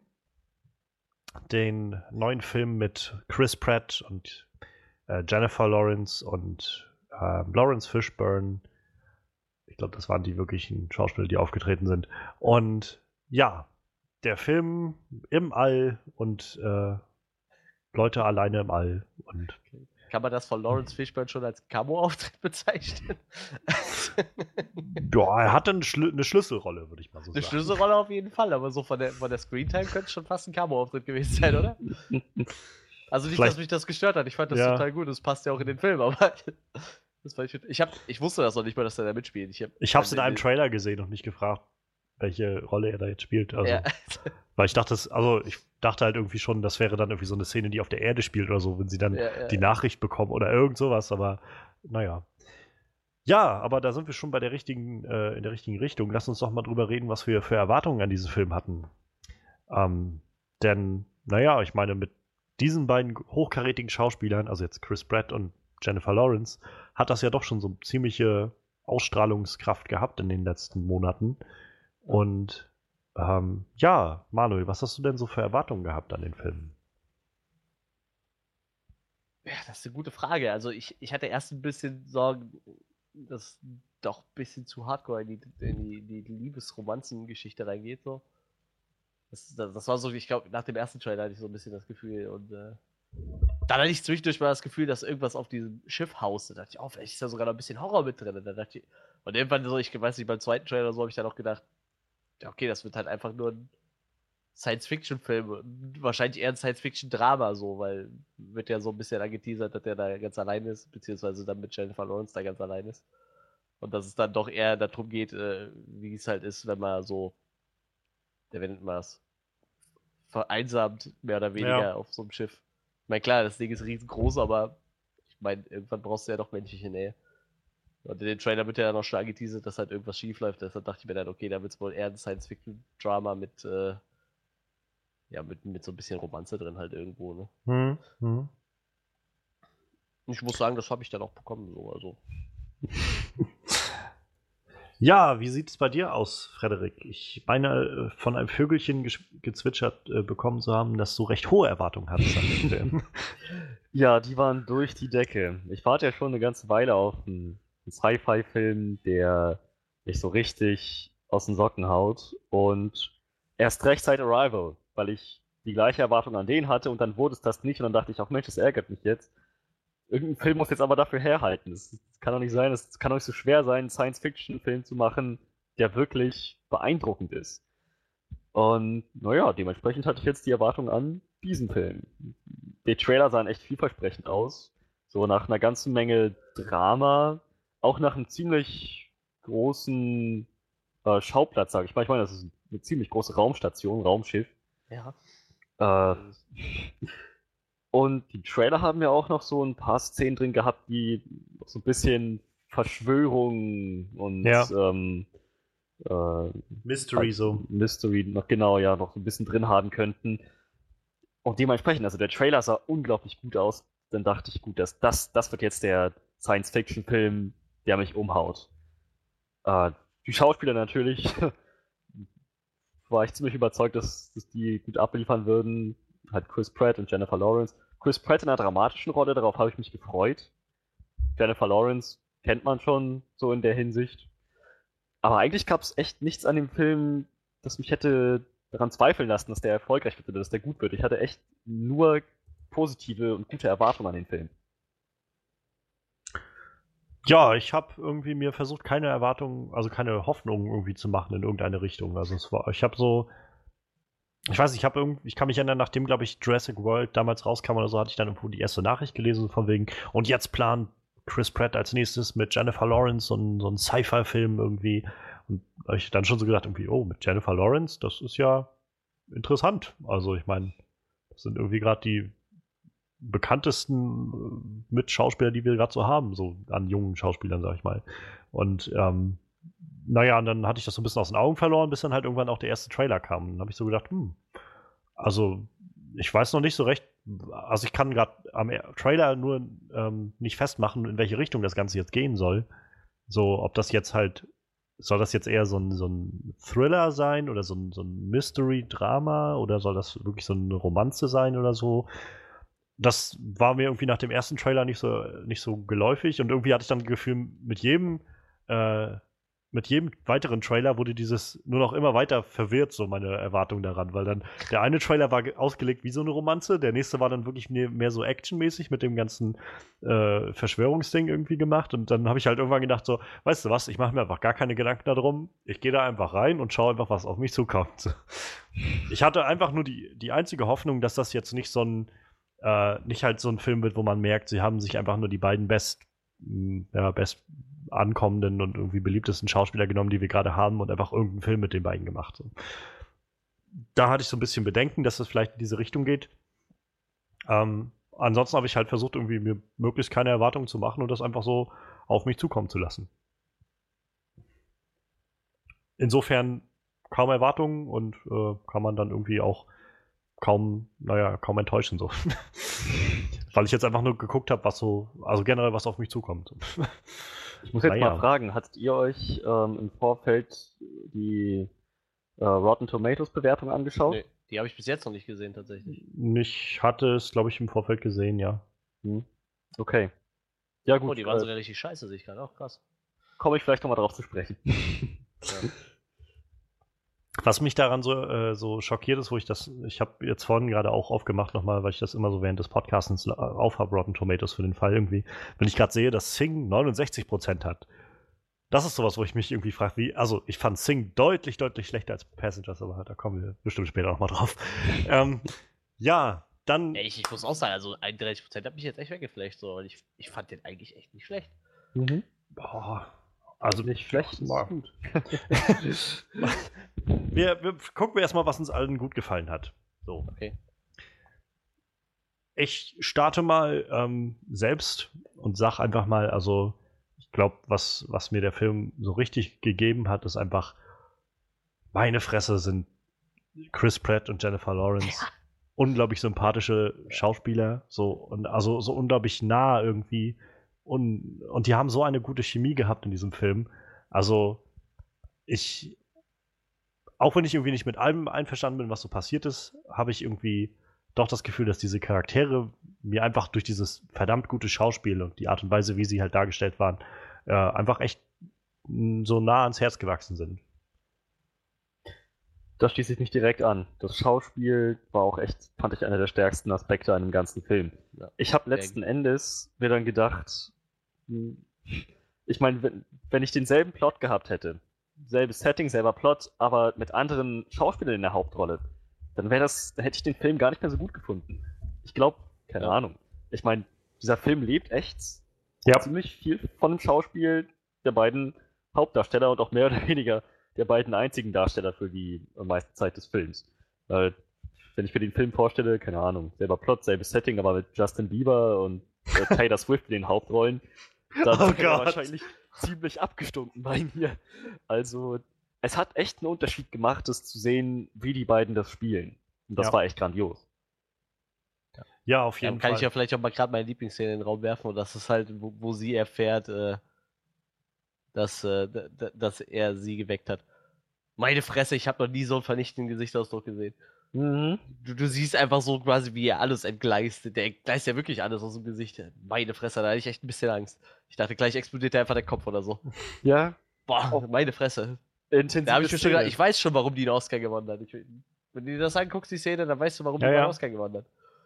Auch als sie, auch als sie da gesessen gelegen hat, ähm, im Glauben, dass Jim tot ist, dass sie ihn nicht wiederbeleben konnte, auch das war eine Ja. echt, echt heftige Reaktion. Gerade genau dieser Moment, genau den hatte ich, in dem hatte ich dann das Gefühl, wenn sie das jetzt nicht wäre, die das so überzeugend spielt, wenn das irgendjemand anders wäre, der da irgendwie vor einer Leiche trauert, dieses Gefühl muss echt rübergebracht werden. Sonst ist Ja. es nicht dasselbe. Auf jeden Fall. Also ich, ähm, ich finde halt, also was mich gerade sehr überzeugt hat, war halt eigentlich so die, die- das erste Drittel, wo Chris Pratt einfach alleine war auf dem ganzen Schiff. Ja. Das war echt sehr, sehr eindrucksvoll, wo ich halt an vielen Stellen auch gedacht habe, das geht mir jetzt schon nah. Also da habe ich jetzt schon so mitbekommen, diese Einsamkeit, die der gerade mitmacht. So. Und das, das hat er echt gut dargestellt, finde ich. Also so, dass ich auch wirklich das Gefühl hatte von, wow, das ist echt eine scheiß Situation so. Und auch wenn ich wusste, dass es, also wenn man aus den Trailern wusste, dass sich das nochmal alles ändert und so, dass er da, dass da nochmal jemand Neues dazukommt, auch wenn man noch nicht genau wusste wie, ähm, habe ich trotzdem das Gefühl äh, gehabt, so von wegen, dass, oh Gott, kannst jetzt bitte bald aufhören, weil ihm geht's gerade einfach so Ja. schlimm so. Und auch wo er dann versucht hat, sich nachher umzubringen und so, wo ich halt gedacht habe, oh mein Gott, was passiert jetzt irgendwie? Also, äh, was hält ihn jetzt noch auf, sich umzubringen? So, und das, das war, wo ich gerade von Chris Pratt sehr, sehr überzeugt war, also sehr, sehr beeindruckt war. Was mich halt insofern erfreut hat, weil ich halt gerade nachdem ich irgendwie Jurassic World dann nochmal ein zweites und drittes Mal irgendwie zu Hause gesehen habe auf DVD, ähm, dann nicht mehr so ganz überzeugt war von dem ganzen, also von, auch von dem Charakter von dem Owen, den er da gespielt hat und so, wo ich jetzt so rückblickend, wahrscheinlich hat es, glaube ich, mehr mit dem Skript zu tun gehabt, als mit dem, mit dem, ja, was er so abgeliefert hat am Schauspiel, weil, wie gesagt, Passenger hat jetzt gerade gezeigt, dass er es echt drauf hat, also, finde ich. Äh, mal- mal so was, äh, gerade nebenbei. Die Szene, wo er so total verwahrlost aussieht mit dem langen Bart und den langen Haaren, wo er in dem Raumanzug steckt. War ich der Einzige, der den angeguckt hat und gedacht hatte, hey, der sieht aus wie Christian Bale?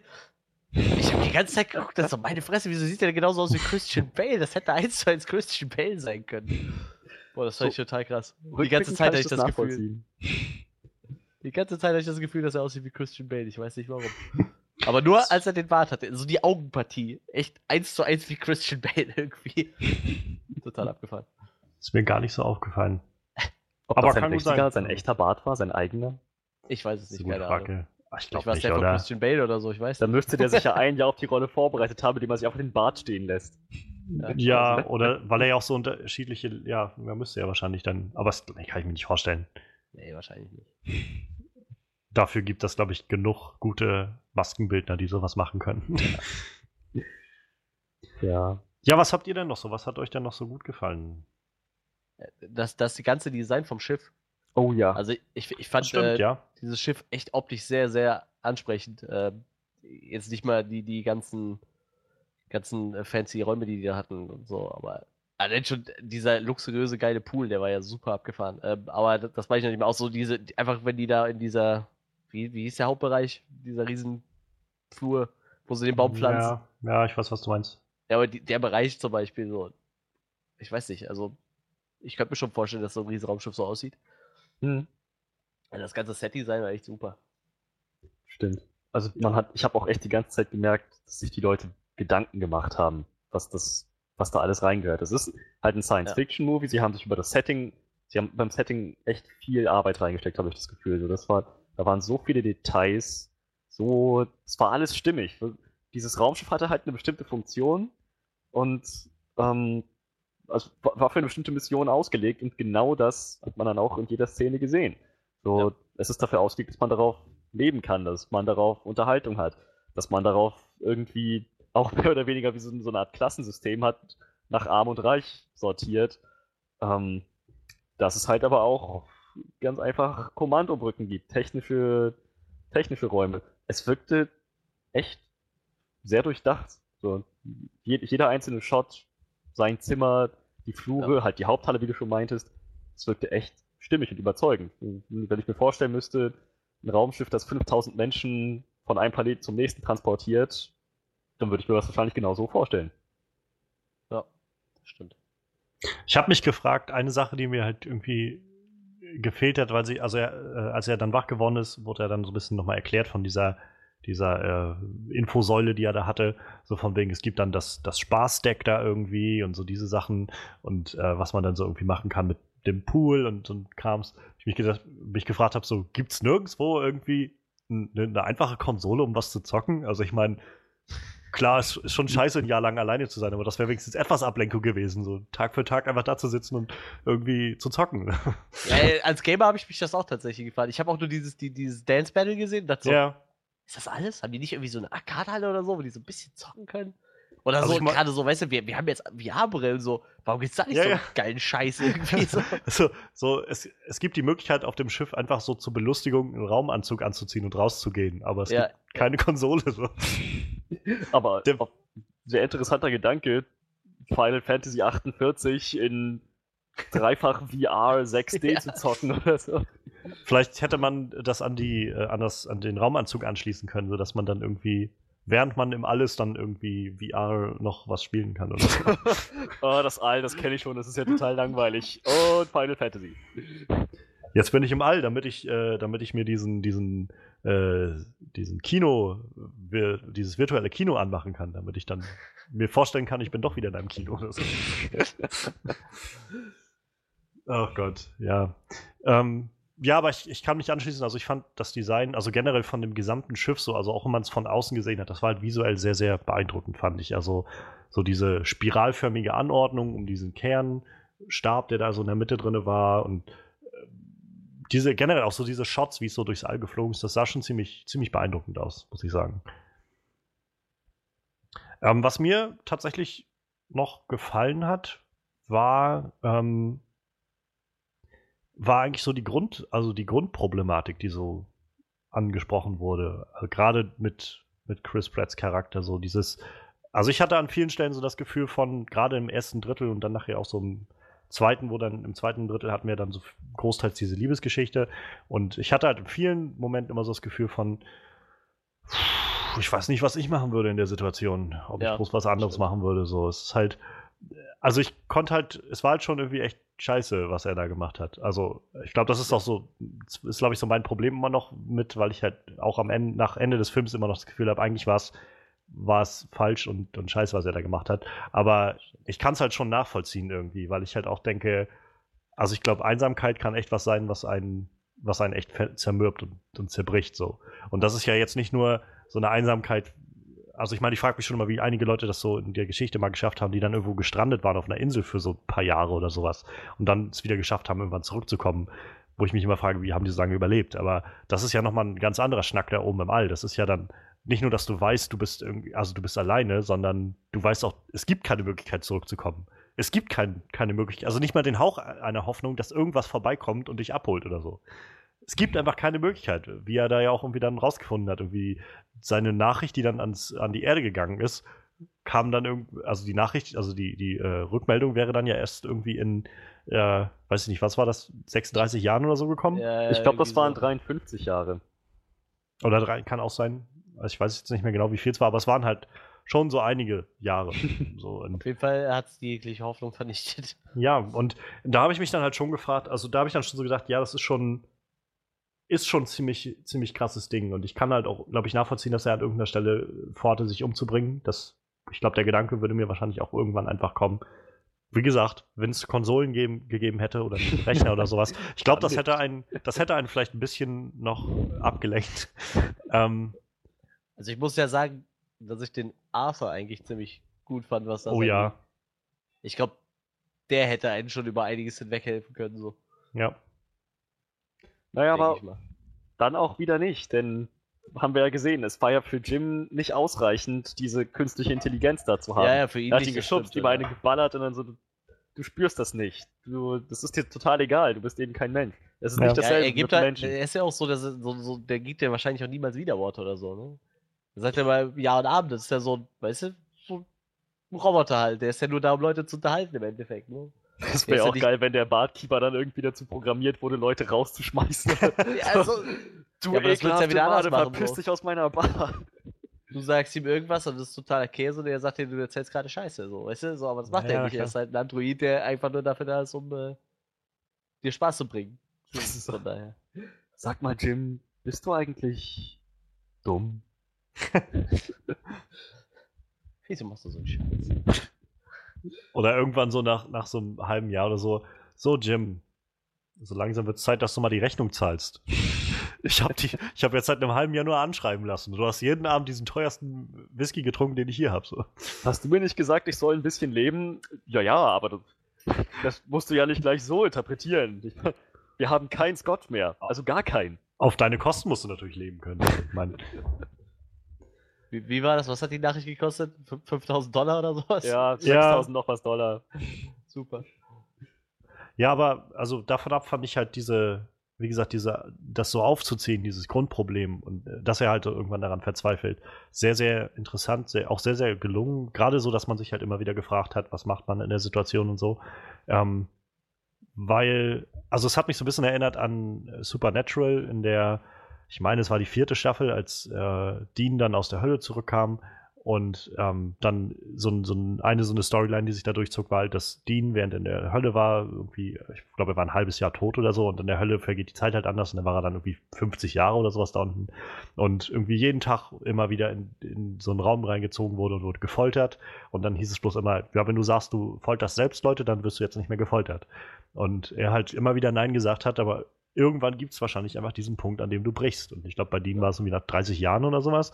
Aber irgendwann, ja, irgendwann, entweder ist man, verliert man wahrscheinlich seinen Verstand oder ja, oder man lässt sich drauf ein, auf diese Gedanken. Und das, das fand ich halt schon ziemlich gut umgesetzt eigentlich. Und ähm, das hatte halt auch, finde ich, also so ein unglaublich großes Potenzial, da wirklich einen sehr interessanten Konflikt halt herzustellen.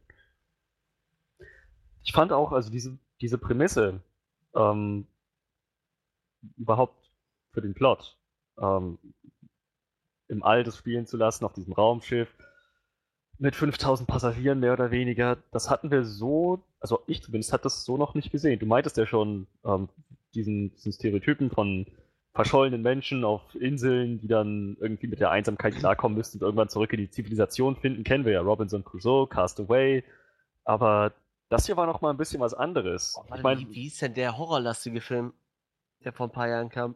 P Pa- Pandorum oder sowas? Auch ein Science-Fiction-Film, wo nur- einer wach wird.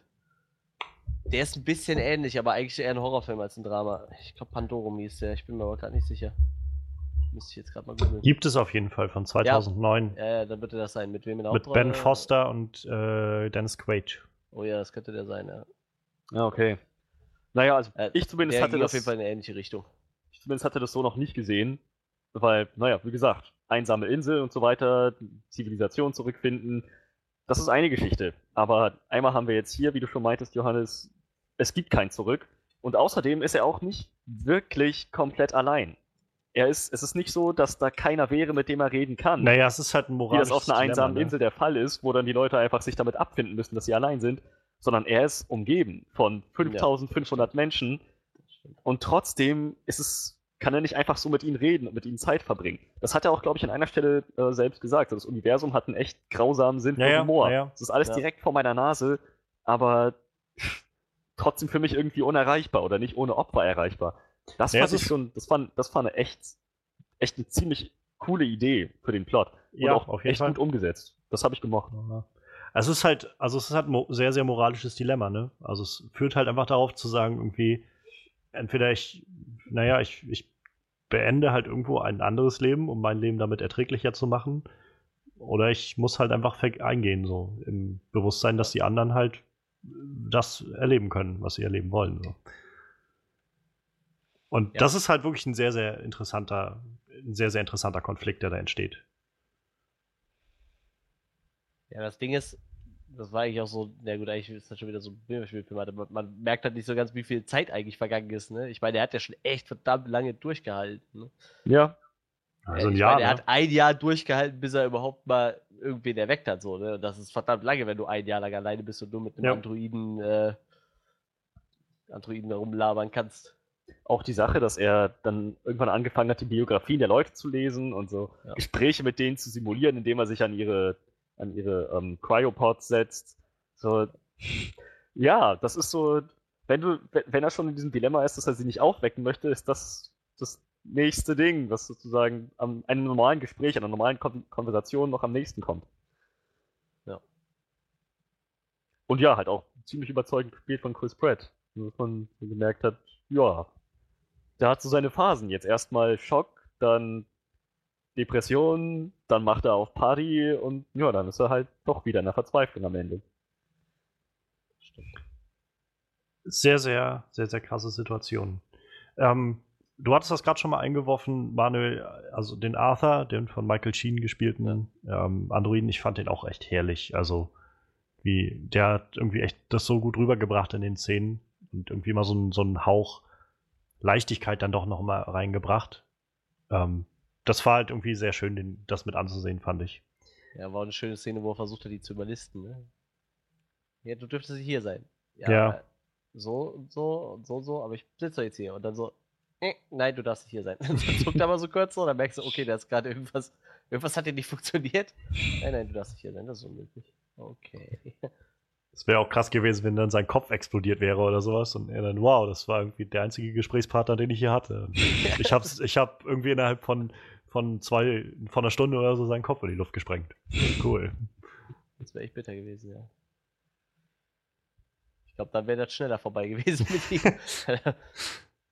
Sie haben ihn ja tatsächlich, das war auch noch ziemlich cool, später mit, ähm, mit Aurora, als sie sich zerstritten hatten, war ein bisschen wie das Sorgerecht des Eltern, Ja, ja. die ihre Kinder ausstreiten. Ja, so. ja. Dienstag ist mein Tag mit, mit Arthur.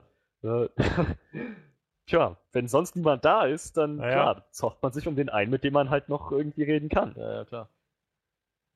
Selbstverständlich, ja. Ich fand das, also, ähm, wir können ja also vielleicht mal auf diese ganze Liebesgeschichte zu sprechen kommen, wo wir jetzt gerade schon bei dem Zoff dann waren. Ich fand das eigentlich auch recht schön umgesetzt, so an vielen Stellen. Also, wie gesagt, da kommt wieder gerade diese Chemie zwischen Chris Pratt und, und Jennifer Lawrence, fand ich raus, so dieses, wie die beiden einfach miteinander Sachen gemacht haben und naja, also ich meine, klar, wenn man dann irgendwie alleine im Alles hat man wahrscheinlich auch irgendwann nichts Besseres mehr zu tun, als miteinander irgendwas zu tun. Mhm. Ähm, aber das war halt eigentlich, also war halt sehr, sehr herzlich, fand ich, so das zu sehen.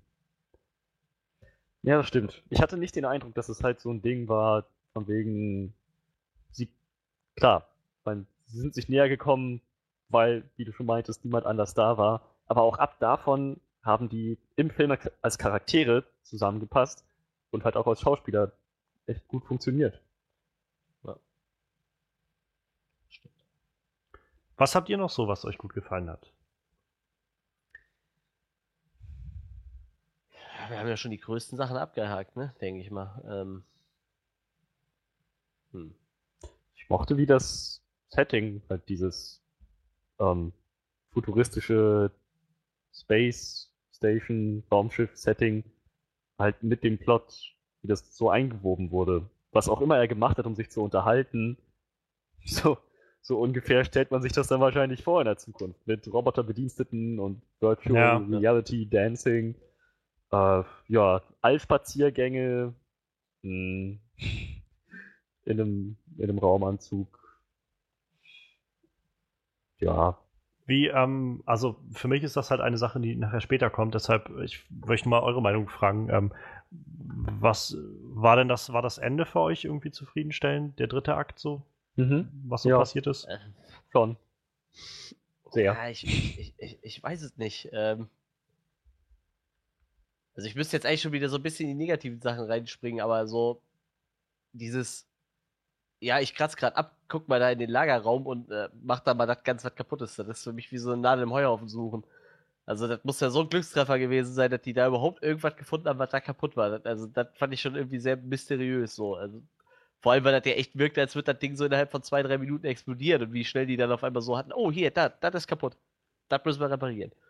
Naja, wir haben es innerhalb von zwei, drei Minuten gesehen. Vielleicht war das ein Zusammenschnitt aus 30 Minuten Ja, aber oder es so. wirkte halt auch nicht so, als äh, hätten die da äh, länger Zeit für gehabt, so, weil mir wurde die ganze Zeit vermittelt, gleich ist das Ding im Arsch. Und gleich fliegt da alles in die Luft, so, aber irgendwie, das kam allgemein hatte ich in dem Film ein bisschen Probleme mit, mit äh, Zeit, so, also mir kam auch zum Beispiel, klar, bis auf das sein Bart halt wächst, habe ich halt niemals das Gefühl gehabt, dass er da ein Jahr gesessen hat, so.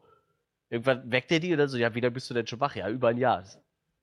Das fand ich aber gar nicht verkehrt. Also das fand ich eigentlich ganz gut dargestellt, weil ähm, als er dann gesagt hat, also ich habe mich halt auch gefragt, wie lange ist er jetzt da schon? Ich meine, ich habe dann auch so gedacht, bei mir dauert das bestimmt mindestens ein Jahr, bis der Bart so weit wächst.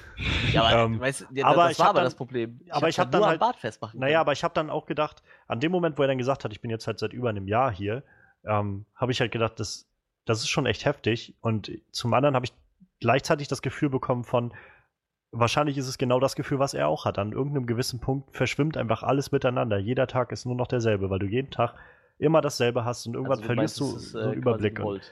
Weiß ich nicht, ob das gewollt war, aber den Effekt hat es jetzt bei mir gehabt. Also kann auch einfach Also sein, dass sie da ein bisschen, macht's. dass sie ein bisschen eingespart haben. Beim, also so kam es bei mir an. So, ob das jetzt das war, was sie machen wollten, weiß ich nicht, aber das kam bei mir an.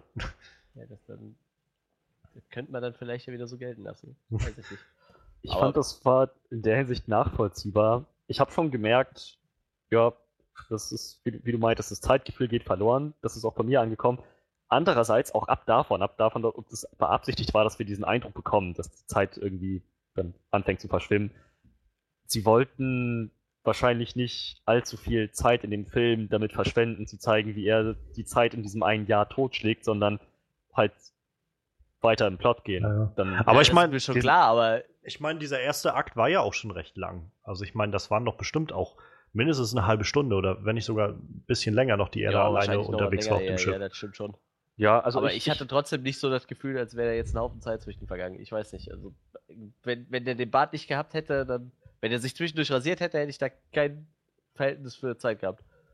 Es ging halt irgendwann dann ein bisschen langsamer. Irgendwann sind sie auf die Bremse getreten. Ähm, also mehr Ereignisse auf kürzere Zeit. Ja. Das war halt, als er dann dieses Dilemma hatte, ob er Aurora aufweckt oder nicht. Und also für mich war der erste Akt vorbei, als sie, nachdem sie ihr erstes Date hatten. Das war so, darauf hat es jetzt erstmal zugeführt und dann beginnt sozusagen Phase 2, idyllisches Beisammensein. Ja, ich, also für mich war Akt 1 so rum mit dem, als er sie halt aufgeweckt hat, weil das war so der Moment, wo er, wo wir quasi erstmal alles gekriegt haben, was wir so an Setting brauchten und dann so die Handlung in, in Gang getreten wurde, als er gesagt hat, so ich tue jetzt was und treibe das alles ein bisschen voran. Aber es fällt ja in die ähnliche Reihe, also einen ähnlichen, ähnlichen Bereich so. Hm. Ja, also ich, ähm, ich bin halt jetzt, glaube ich, erstmal durch mit den Sachen, die mir gut gefallen haben. Ja, wir haben auch fast das Größte abgerissen, ne? Story, Setting, Schauspieler. Da waren wir ja weitestgehend zufrieden mit. Obwohl Naja. waren wir gar nicht, ne? Setting und Schauspieler auf jeden Fall. Also Story halt, also für, ich kann, kann nur für mich reden, aber mir haben halt die ersten zwei Akte halt gut gefallen und tatsächlich der dritte Akt hat so ein bisschen kaputt gemacht für mich. Also ich, ich ist jetzt nicht so, dass ich den Film überhaupt nicht leiden kann oder so, aber ich habe halt gerade durch den dritten Akt nachher das Gefühl gehabt, äh, ja, irgendwie habe ich das alles schon besser gesehen und interessanter mir- gesehen und Es wirkte wirklich so, als hätten sie nicht ganz gewusst, wie sie das Ding anständig zum Abschluss bringen sollen. Ne? Ich meine, man wusste zwar, wo es drauf hinausläuft, aber richtig zufriedenstellend fand ich das Ganze auch nicht. Ich fand gerade den dritten Akt besonders stark. Ich fand den zweiten Akt, also verhältnismäßig, ich will nicht sagen langweilig, das war er nicht, er war nicht langweilig.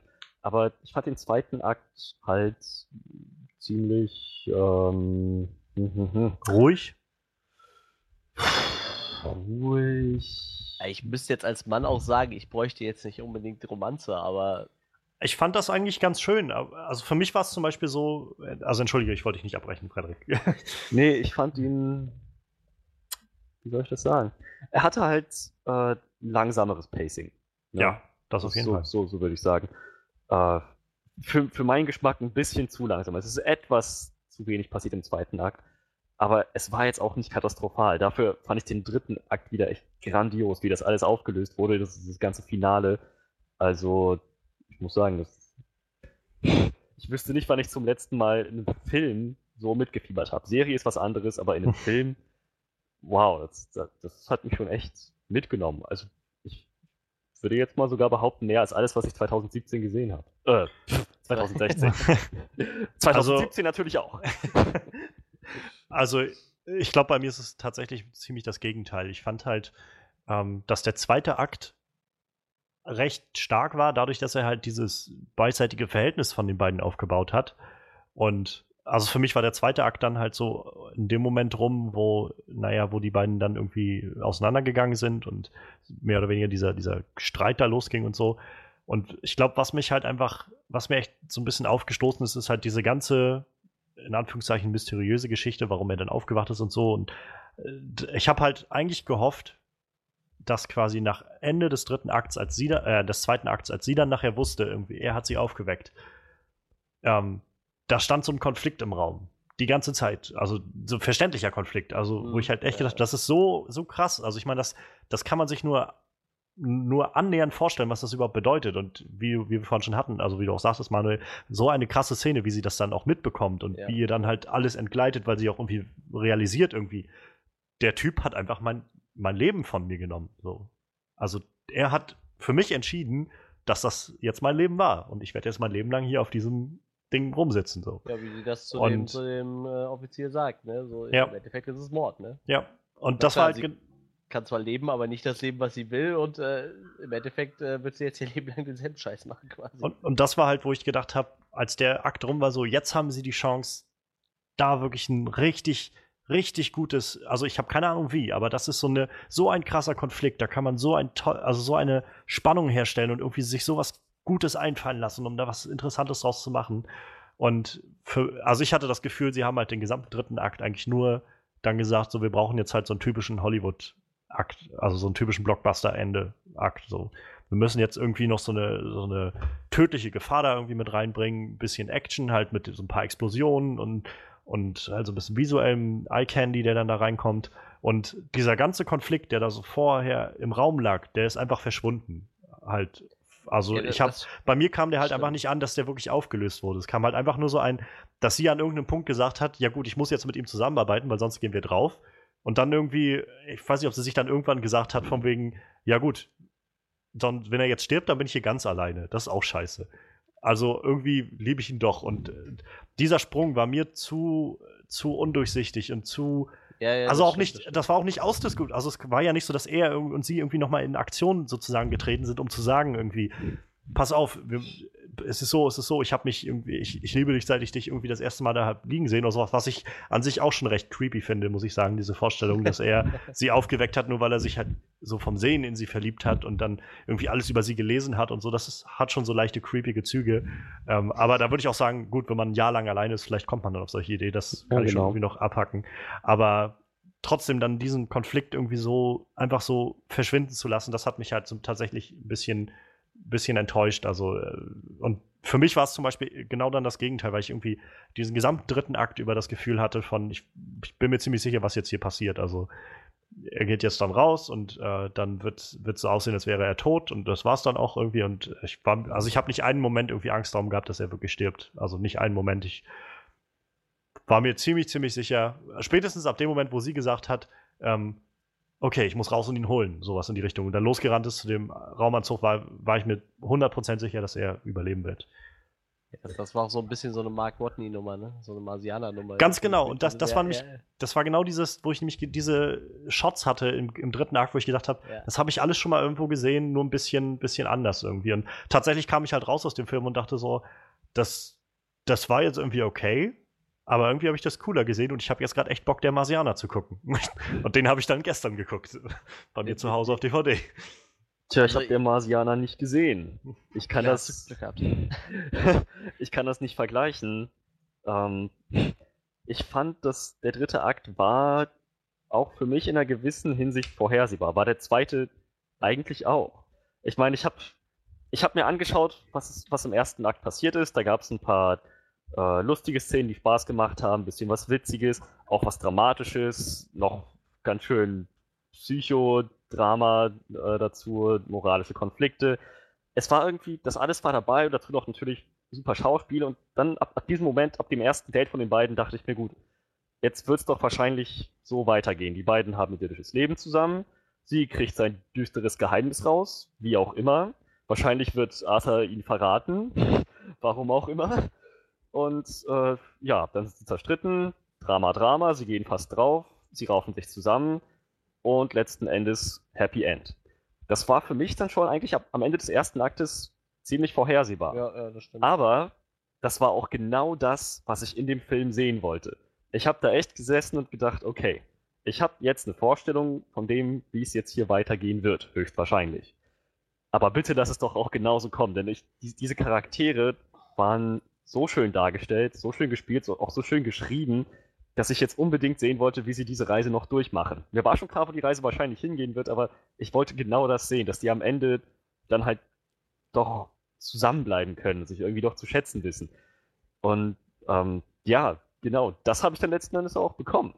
Und ich hatte ganz ehrlich, ich fand im ersten Akt des Films gab es genug dramatische und so düstere Szenen, dass ich echt manchmal um Jims Leben gebankt habe. Als er dann, ich meine, es gab sehr viele Situationen, als er dann ähm, den, den Reaktor äh, kühlen wollte, indem er den manuell öffnet und halt das Schleusentor nicht offen blieb, wo er dann diesen, diesen mega Feuerschwall abbekommen hat, dachte ich, oh Gott, naja, das, ich kann mir vorstellen, dass der Film jetzt so endet. Er opfert sich für sie und sie trauert dann um ihn. Ähm, vor allem, weil sie ihn am Ende halt so, von sich gewiesen hat. Dann war das nicht der Fall. Da dachte ich, okay, jetzt, jetzt ist er in Sicherheit, er hat es überlebt, jetzt kommt sie ihn holen. Dann hat sie ihn nicht ganz gekriegt. Dann dachte ich, oh, na toll, ihr Seil war nicht lang genug. Jetzt schwebt er im All davon und sie muss irgendwie damit klarkommen, dass sie zwei Meter vor ihm das doch nicht geschafft hat. Und nein, dann kam doch nochmal halt sein Kabel vorbeigeschwebt und sie konnte es greifen. Dann die, gleich die nächste Situation. Sie hat ihn reingeholt, aber kann ihn nicht wiederbeleben. Findet diese coole Maschine, hat dann die, äh, den Code von, ähm, wie hieß der, Gas, von Gas, äh, Hm. sodass sie halt diese, diese, diese MedBay, diese, dieses medizinische Hm. Labor da nutzen kann, um alles zu versuchen, wiederzubeleben. Da dachte ich, okay, jetzt, jetzt, aber das, jetzt war jetzt sozusagen der Ex-Machina-Moment. Jetzt hat sie den Code benutzt, jetzt hat sie da die, diese Maschine und jetzt wird er wieder leben. Aber auch da ist wieder nichts passiert. Und das waren alles Momente, in denen ich dachte, okay, es, es ist nicht sehr wahrscheinlich, dass er wirklich tot bleibt, aber die Möglichkeit besteht. Und das möchte ich nicht. Da habe ich echt drum gezittert. Und dementsprechend war ich auch froh, als er dann zum Leben aufgewacht ist. Und auch da wieder so eine intensiv gespielte Szene, ihre Reaktion, als er aufgewacht ist. Das war der Wahnsinn. Ich, in dem Moment habe ich auch gedacht, niemand, ich kann, ich kann mir niemanden vorstellen, der das so hätte rüberbringen können. Oder vielleicht, um es mal anders zu sagen, vielleicht gibt es noch andere, die es hätte, die hätten so rüberbringen können, aber es muss genauso rübergebracht werden, damit das überhaupt einen Effekt auf mich hat. Und das hat es. Das war echt, echt stark. Und Ja, naja, das ist was, ja das, was du eh schon mal sagtest, ne? Der, der Film wird halt voll von den Schauspielern getragen, von den zwei, ne? Ja, ja, einfach gen- so. genau. Ohne die jetzt wahrscheinlich nicht funktioniert. Meine ich nämlich. Also dieser, der, der Plotpoint an sich, dass er dann mehrmals dem Tod entrinnt und sie ihn dann mehrmals mehr oder weniger noch ein paar Versuche unternimmt, ihn zurückzubringen, einige davon scheitern und der letzte dann funktioniert. Das an sich hätte mir, glaube ich, nicht gereicht, wenn das Schauspiel nicht gestimmt hätte. Aber das Schauspiel kombiniert mit diesen äh, Szenen, das hat echt, echt einen ziemlich krassen Effekt gehabt. Was diesen Konflikt anging, diese, diese moralische Sache, ähm, die dann zwischen ihnen stand, dass er ihr sozusagen ihr Leben weggenommen hat, äh, für sie entschieden hat, dass sie es nicht leben wird oder dass sie ein anderes Leben äh, leben wird, da fand ich auch echt schon, als der, auf, als der aufgebracht wurde, als der aufgekommen ist, der Konflikt, dachte ich, das ist unmöglich aufzulösen. Es ist unmöglich, da auf den grünen Zweig zu kommen, dass man sagt, äh, ja, seine, Hand, seine Handlungsweise war gerechtfertigt oder ähm, ja, ihre konsequente Ablehnung ist auf jeden Fall gerechtfertigt. Es wird, es wird da keine endgültige Antwort geben, dass die beiden dann das ordentlich ausdiskutieren über sechs Stunden, sich die Hände reichen und sagen, gut, alles klar, jetzt, jetzt, jetzt haben wir hier einen Konsens. Das wird nicht passieren. Ähm, so oder so werden die irgendwie beide lernen müssen, sich damit zu arrangieren, dass er mit seiner Schuld klarkommt und dass sie umgekehrt halt auch mit ihrem Schicksal klarkommt, dass sie auch natürlich dann akzeptiert, dass sie ihn schon liebt. Das, das hat sie ja einfach dann ähm, während dieses, während sie sich, während sie zerstritten waren, hat sie das ja mehr oder weniger komplett ignoriert. Aber naja, sie hat ja schon noch ein ziemlich gutes Leben mit ihm dann haben können. Nicht das, was sie sich gewünscht hat, als sie an Bord gegangen ist, aber schon noch ein ziemlich gutes Leben. Hat sie auch nochmal gesagt, als die beiden im Pool da ähm, geschwommen sind, hat sie gesagt so, hell of a life. Yeah, hell of a life. So, dies, diese Einsicht, das, das war das Wichtige, worauf es dann für mich angekommen ist. Und die, zu der Einsicht sind sie beide gekommen. Daher fand ich dieser Konflikt, ja, er ist, er ist nicht bereinigt worden, aber so ein Konflikt lässt sich, wenn du mich fragst, auch nicht wirklich bereinigen. Die kann man nur, mit dem kann man sich nur abfinden und weitermachen. Ja, aber genau das fand ich halt so, so schade, dass eigentlich, dass sie diejenige war halt, die einfach in dem Film das einfach so halt fallen lassen. Also, es war jetzt halt nicht er, der irgendwie eigentlich der, der Auslöser für diesen Konflikt war. Derjenige, der, also er war derjenige, der sie in diese Situation gebracht hat er war nicht derjenige, der irgendwo Abstriche machen musste oder so. Letztendlich war sie diejenige, die irgendwann sagen musste, scheinbar, ja gut, also ich meine, ich habe mir das nicht ausgesucht und bin eigentlich nur hier, weil irgendein Typ sich in mich verliebt hat, während ich geschlafen habe, obwohl ich ihn nicht kenne. Ähm, und ja, jetzt muss ich mich damit abfinden, dass ich jetzt meinen Rest des Lebens mit dem halt verbringe, so. Ja das ist halt irgendwo das Problem, was ich glaube ich damit habe. Also ich habe gar kein großes Problem, also mit dem Ende an sich, dass die beiden halt sich irgendwie wieder zusammenraufen oder sowas. Aber dass der Konflikt einfach damit endet, dass es halt so fallen gelassen wird. Einfach, ich hatte halt so das, für mich das Gefühl, einfach in, naja, irgendwo so in, äh, wie sagt man, einfach so in, einfach dafür, dass man halt am Schluss nochmal so eine schöne Action-Szene reinkriegt, die man halt die Leute sehen wollen. Das war so mein Gefühl. Ähm, dafür hat man das halt so ein bisschen fallen lassen und einfach darüber hinaus das so, so ein bisschen versucht, naja, jetzt, jetzt ist wieder alles gut so. Und für mein Empfinden, diese ganze Action-Szene am Schluss, das hätte alles, also generell dieser ganze Plot mit dem irgendwie das halbe Schiff fällt aus und so, das hätte meiner Meinung nach nicht sein müssen. Also ich glaube, der Film hätte, also ich hätte mehr Freude, glaube ich, an dem Film gehabt, wenn einfach nur dieser Konflikt im Raum gestanden hätte. Ich finde, daraus kann man allein schon einen Film machen. Einfach dieser Konflikt von, er ist derjenige, der sie da, der sich irgendwann dazu, naja, erweichen lässt oder wie auch immer man das sagen will, äh, der sie dann aufweckt. Und mit diesem moralischen Konflikt hätte man, finde ich, einen ganzen Film stricken können, so bis zum Schluss. Und ich hatte halt das Gefühl, dass man das halt die ersten zwei Akte alles schön aufgebaut hat und dann halt am Schluss gesagt hat, na gut, wir brauchen jetzt halt nochmal irgendwie so eine bombastische Szene, äh, so, so, ein bombastisches Ende und ähm, machen dann halt einfach so ein Happy End draus. Und ich habe nichts gegen Happy End. Wie gesagt, also ich habe nichts dagegen, dass die beiden am Schluss zusammen sind. Ganz im Gegenteil, das ist echt schön so. Aber ich hätte halt einfach, glaube ich, gerne gesehen, dass auf dem Weg dahin das irgendwie alles ein bisschen anders passiert und irgendwie wenigstens dieser Kon Konflikt nochmal irgendwie, naja, irgendwie thematisiert wird. Du hast sicher recht, also man kann aus diesem Konflikt allein einen ganzen Film machen, aber ganz ehrlich, das wäre dann nicht der Sci-Fi-Film, den ich mir gewünscht hätte. Denn es wäre, es wäre der Sci-Fi-Film möchte, möchte ich auch echt Action haben, und zwar Science-Fiction-Action. Und auch die fand ich feiert ziemlich gut vorbereitet eigentlich. Der Grund, warum er aufgewacht ist, diese, die Fehlermeldungen, die dann immer mal wieder erschienen sind, dann irgendwann nicht mehr repariert werden konnten, das hat sich ja so ein bisschen durchgezogen wie, der, wie am Anfang von Deepwater Horizon, dass man halt immer mal wieder gesehen hat, es gibt da ein Problem. Und letzten Endes. Ja, aber ich fand nicht ganz so gut vorbereitet. Also ja, es war halt von Anfang an irgendwie so ein bisschen da, aber ich, ich glaube, also ich hatte halt das Gefühl, sie musste dann letztendlich doch nochmal so Deus Ex Machina-mäßig Lawrence Fishburne da reinholen, um, um irgendwie kurz so einen so Input zu geben und zu sagen, okay Leute, jetzt macht mal das, macht mal das, damit das dann funktioniert und ich sterbe dann jetzt mal wieder. Und wie gesagt, das ist irgendwie auch nur wahrscheinlich meine kleine subjektive Meinung, aber ähm, ich, ich hätte, glaube ich, mehr davon gehabt, wenn der Film halt ein bisschen, bisschen mehr sich konzentriert hätte auf eine Sache. So, entweder vielleicht von Anfang an dieses, dieses mysteriöse Katastrophending im All durchziehen oder halt auf der anderen Seite diesen diesen Charakterkonflikt zwischen beiden irgendwie durchzuziehen bis zum Schluss. Ich finde, beides passt super in ein Sci-Fi-Setting und hätte ich beides super gerne gesehen.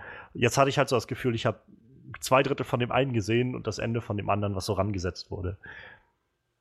Tja, okay, ich schätze mal, da ist dann der Unterschied. Ich habe das Gefühl, ich habe alles vollständig gesehen und bin rundum zufrieden damit. Ich habe vielleicht, um auch mal auf Sachen zu kommen, die mir nicht ganz gefallen, äh, eher ein Problem damit gehabt, dass wo wir schon gerade eben diese technische Störung angesprochen hatten. Er ist Ingenieur, wenn ich das richtig verstanden Ja, habe, oder? ja, ja. So. Ähm, ihm ist klar, dass irgendwas an Bord des Schiffes nicht funktioniert. Er ist zu früh aufgewacht. Er sieht, dass die Roboter, die diese kleinen äh, Hm?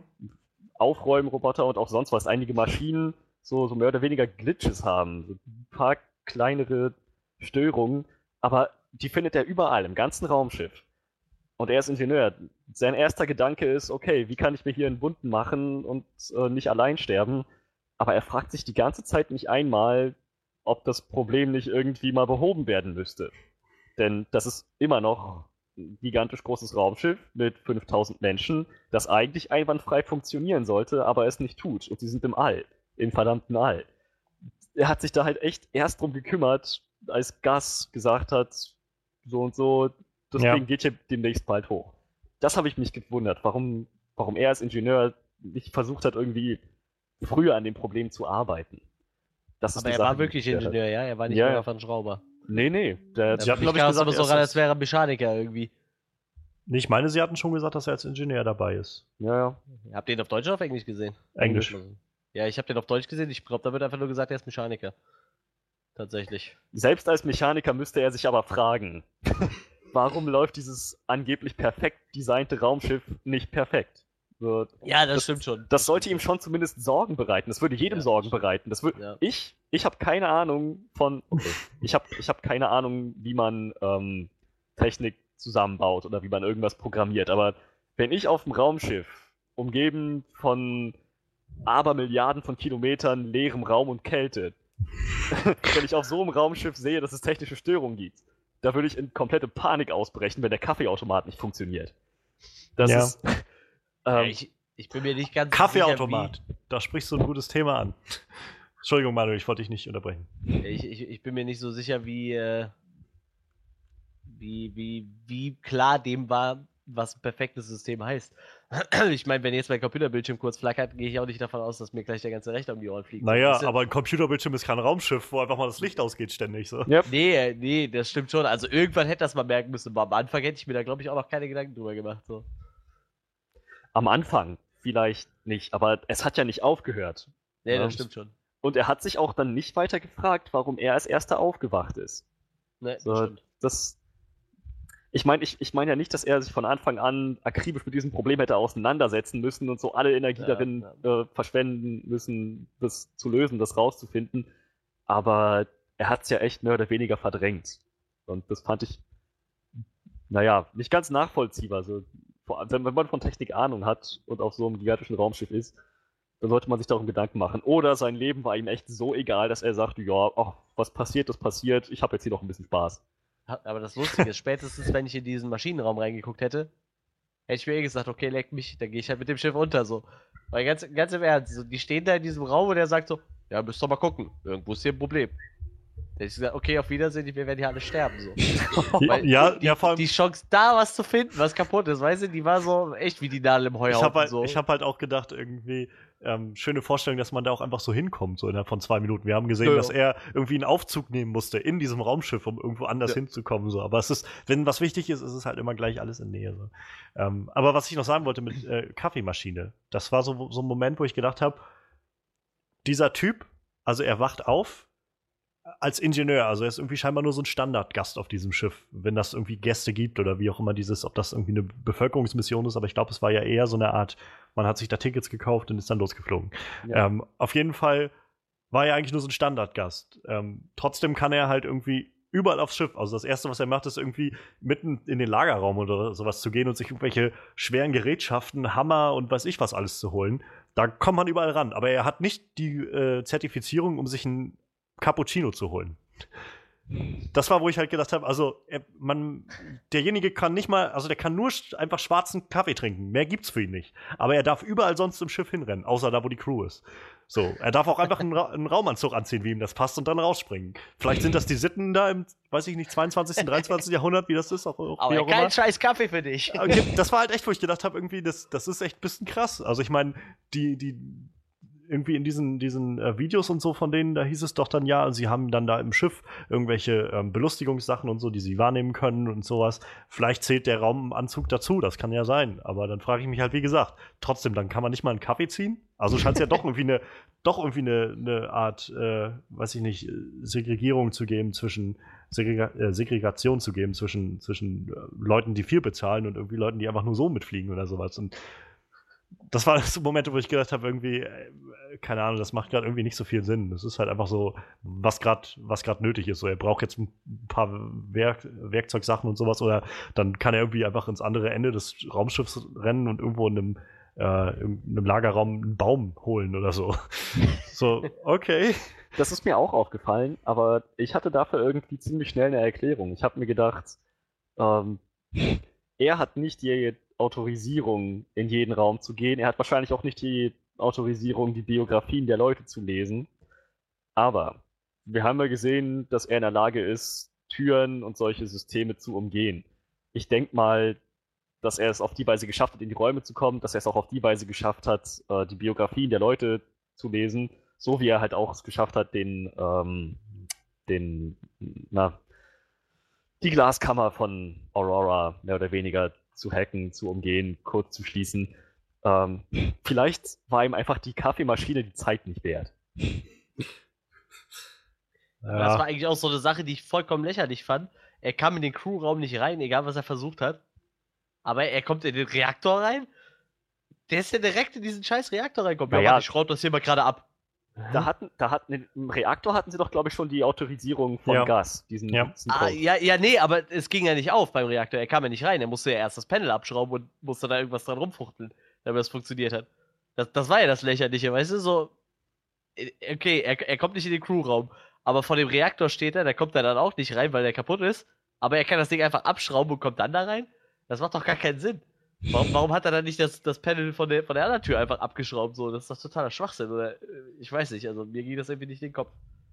Naja, vielleicht ist es Tür XY zu umgehen, ist vielleicht was anderes als zur Kommandobrücke reinzukommen. Vielleicht muss es da, bedarf es da tatsächlich etwas mehr Mühe.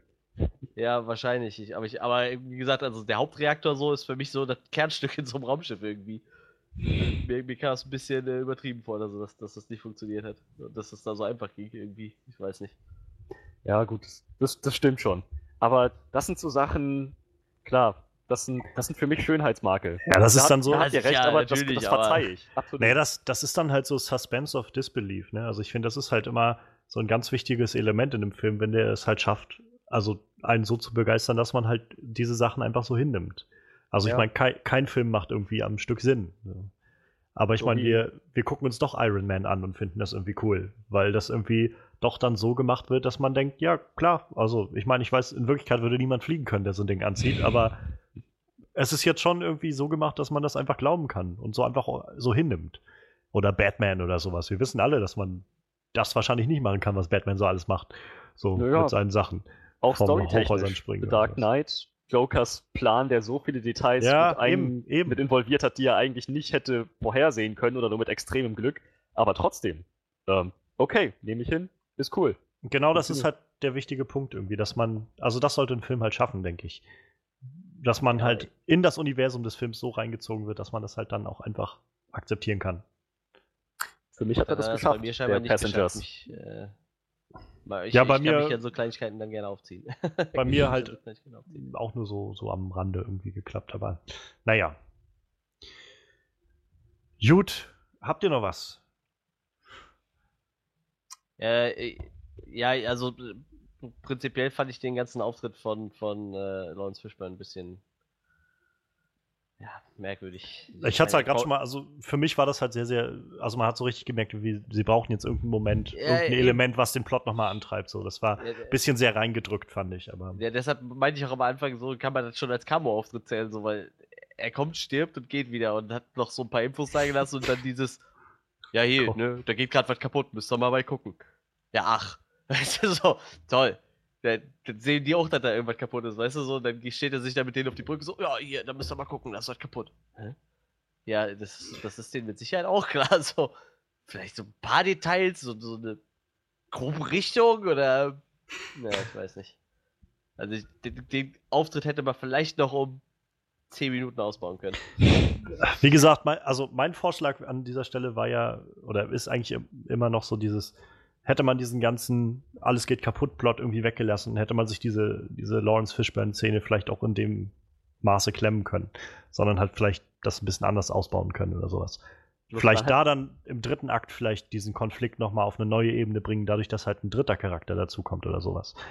Aber ja, bloß dann hätten wir wieder keine Alles geht kaputt Szene und auf die hatte ich mich eigentlich Ja. schon sehr gefreut. Ja, das muss ich aber gestehen, da muss ich Freddy auch, auch äh, das, das ging mir auch so. Also, ich meine, mir war das relativ schnell klar, wo es darauf hinausläuft. Eigentlich direkt am Anfang so. Ich meine, die fliegen durch den Meteoritenschauer und irgendwas passiert am Raumschiff. Da war mir eigentlich, eigentlich schon klar, wie es am Ende ausgeht. So. Und ich habe mich auch echt schon drauf gefreut. Und dann kam diese epische Szene mit dem, mit dem, äh, wo sie den Pool fast ertrinkt, weil die Schwerelosigkeit einsetzt. Oh ja, die war schon oh, cool, Die die war Szene war, cool, der ja. Wahnsinn. Das war richtig sehr cool. Ja, ja, ich sag, ich sag ja nicht, dass es keine Action geben sollte in dem Film. Also in keinster Weise. Ist, ist, ja nur auch, ist ja nur auch egal, hätte, hätte, liegt im Bette, das, der Film ist nun mal so, wie er jetzt ist. Ja, und ich finde ihn gut so, wie er ist. Aber, wo du gerade fragtest, ähm, ob es noch was gibt, was mir einfällt, eine Sache gibt es, an der ich mich ein bisschen aufgehangen habe. Ähm, und zwar der, im Trailer gab es doch diese, dieses Zitat, ich muss dir etwas sagen, ja, es gibt einen Grund, warum wir aufgewacht sind. Ja. Ich bin da, gerade daher, gerade dieses Zitat hat mich dann mit der Erwartung rangehen lassen, wow, das, das wird jetzt hier so eine Mystery-Verschwörungskomponente haben. Und gerade mit Arthur, wie er sich immer verhalten hat, wie er dargestellt wurde, Mhm. das, das hat, mit ihm hat das irgendwas auf sich. Als er ihm dann versprochen hat, dass er sein Geheimnis nicht ausplaudert, dass er Aurora geweckt hat, da dachte ich so, oh, der, der wird das, der, also der wird es garantiert nicht halten, dieses Versprechen, aber ich kann es kaum erwarten, dass aufgelöst wird, warum er es nicht hält. Irgendwie das System, die künstliche Intelligenz oder die, die Corporation, die hinter dem allen steht, das, das, das verfolgt Ja. alles einen bestimmten Plan. Letzten Endes ähm, gab es keinen größeren Plan und dachte ich, okay, ähm, dann gibt es jetzt halt keinen größeren Plan, dann war das äh, wirklich nur ein Unfall, dass er aufgewacht ist.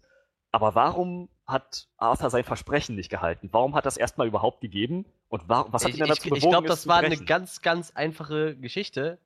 Also ich weiß nicht, wie es im Englischen war. Im Deutschen sagt er, wir haben keine Geheimnisse ja, voneinander. ja, naja, hätte ich auch Und ich glaube, weil er ein Android ist und sowas nicht raushören kann, hat er einfach gedacht, okay, die haben keine Geheimnisse voneinander. Dann weiß sie das ja, dann kann ich da jetzt auch drüber reden. Ich glaube, das war dem einfach nur gar nicht bewusst, was der da erzählt. Und ich glaube, er hat es auch nicht gerafft, als es dann ordentlich geknallt hat. So. Ich glaube, da war dem das auch nicht bewusst, was da gerade passiert.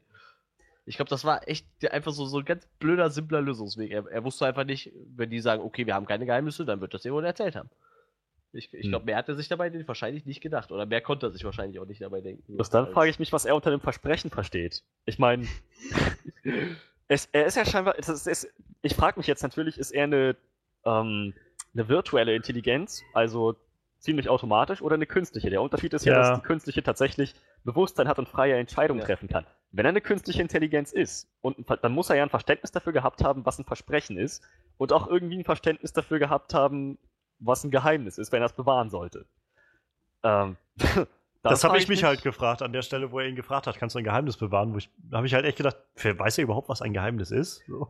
Genau, das haben wir aber auch nicht beantwortet bekommen dann weiter. Nein. Aber Na? ähm, äh, äh, im Deutschen, also ich weiß, wie gesagt, ich muss jetzt immer vom Deutschen ausgehen. Im Deutschen sagt er, danach, nach dem Geheimnis, sagt er, ich möchte ihr es gerne zuerst sagen.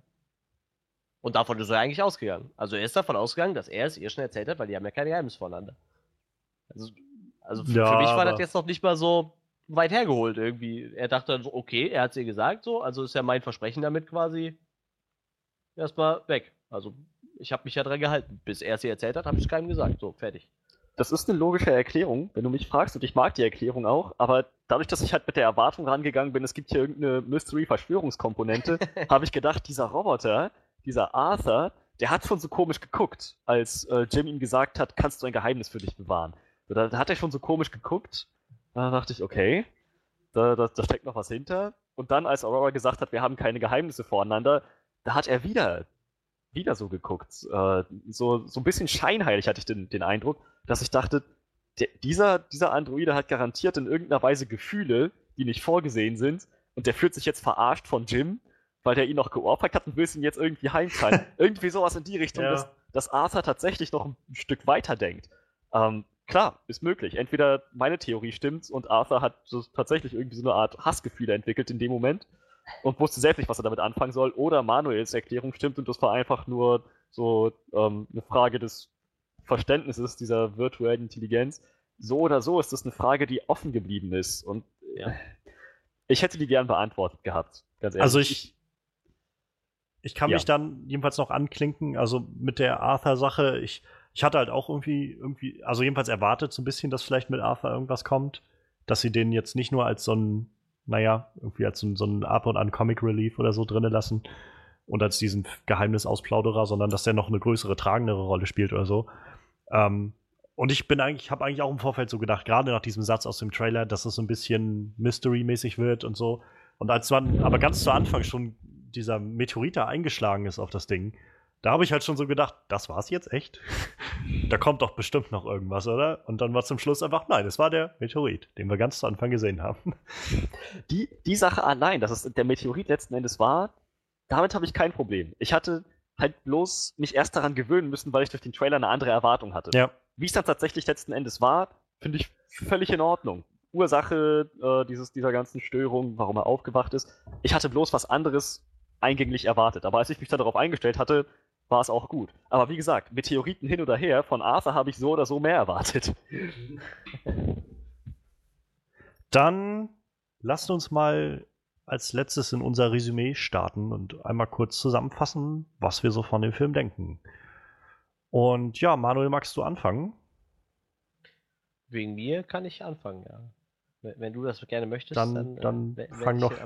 Fang doch vielleicht mal an. Irgendeiner muss anfangen. Ja, ähm, also ich muss sagen, der Film hat, äh, war doch relativ dicht an meinen äh, Erwartungen. Ich fand den stellenweise echt sehr vorhersehbar. Ich glaube, da bin ich nicht der Einzige, dem dazu ging. Ähm, wie gesagt, mir war auch echt von Anfang an klar, dass es nachher auf diesen, diesen, äh, auf den Kometen hinausläuft, irgendwo. Das, das, da war ich, dessen war ich mir doch relativ schnell bewusst, dass das wird. Ähm, ja, ansonsten oh, könnte man jetzt noch merken, dass vielleicht ein bisschen zu viel Liebeskrams drin war, aber es passt ja irgendwo in den Film rein. So, als, als Mann brauche ich das zwar nicht, aber in den Film passt es dann doch irgendwo, irgendwo rein, würde ich sagen. Ähm, ja, sonst optisch schön, äh, schauspielerisch äh, großartig von, von beiden Hauptdarstellern und vom Camo-Auftritt. Und, und von Arthur, den fand ich auch sehr gut. Ich, ich weiß nicht, was, was macht der Schauspieler eigentlich sonst so, der den Arthur gespielt hat? Macht der irgendwas Comedy-mäßiges? Der wirkt so. Michael Sheen, nee, also ich glaube, in Comedies habe ich den noch nicht gesehen. Ich weiß ähm, nicht. Ich weiß, er hat bei Underworld 3 mitgespielt, da hat er den, und ich glaube auch bei Underworld 2 hat diesen Lucien, glaube ich, hieß der Ah, okay. gespielt. Diesen Werwolf-Charakter. Ähm, er hat, wenn ich mich nicht täusche, auch bei Breaking Dawn mitgespielt. Also Ach, bei. Ja, ja. hier Twilight. Ähm, ich guck mal kurz Kingdom of Heaven, also Königreich der Himmel hat er auch mitgespielt. Da weiß ich gerade gar nicht mehr was. Moment mal, Also sehr. Twilight? War er nicht der Er war, glaub ich, einer der- Anführer? Genau, er war einer dieser Obervampire. Ach genau. ja. Ja, da hat aber, da hat aber mehrmals in mehreren Filmen mitgespielt. Also. Das kann auch gut sein. Also ich habe nur, ich habe glaube ich zwei von denen gesehen und ich kann nicht mehr genau auseinanderhalten, welcher welcher war. Das kann ich auch nicht mehr, ich habe sie alle gesehen. Aber ich fand den Volturi-Anführer echt cool. Mann, krass, jetzt, jetzt sehe ich den in einem ganz anderen Licht. Also Michael Sheen. Nicht den Volturi-Anführer. Ähm, Midnight in Paris hat er mitgespielt. Stimmt, den hatte ich auch vor kurzem gesehen.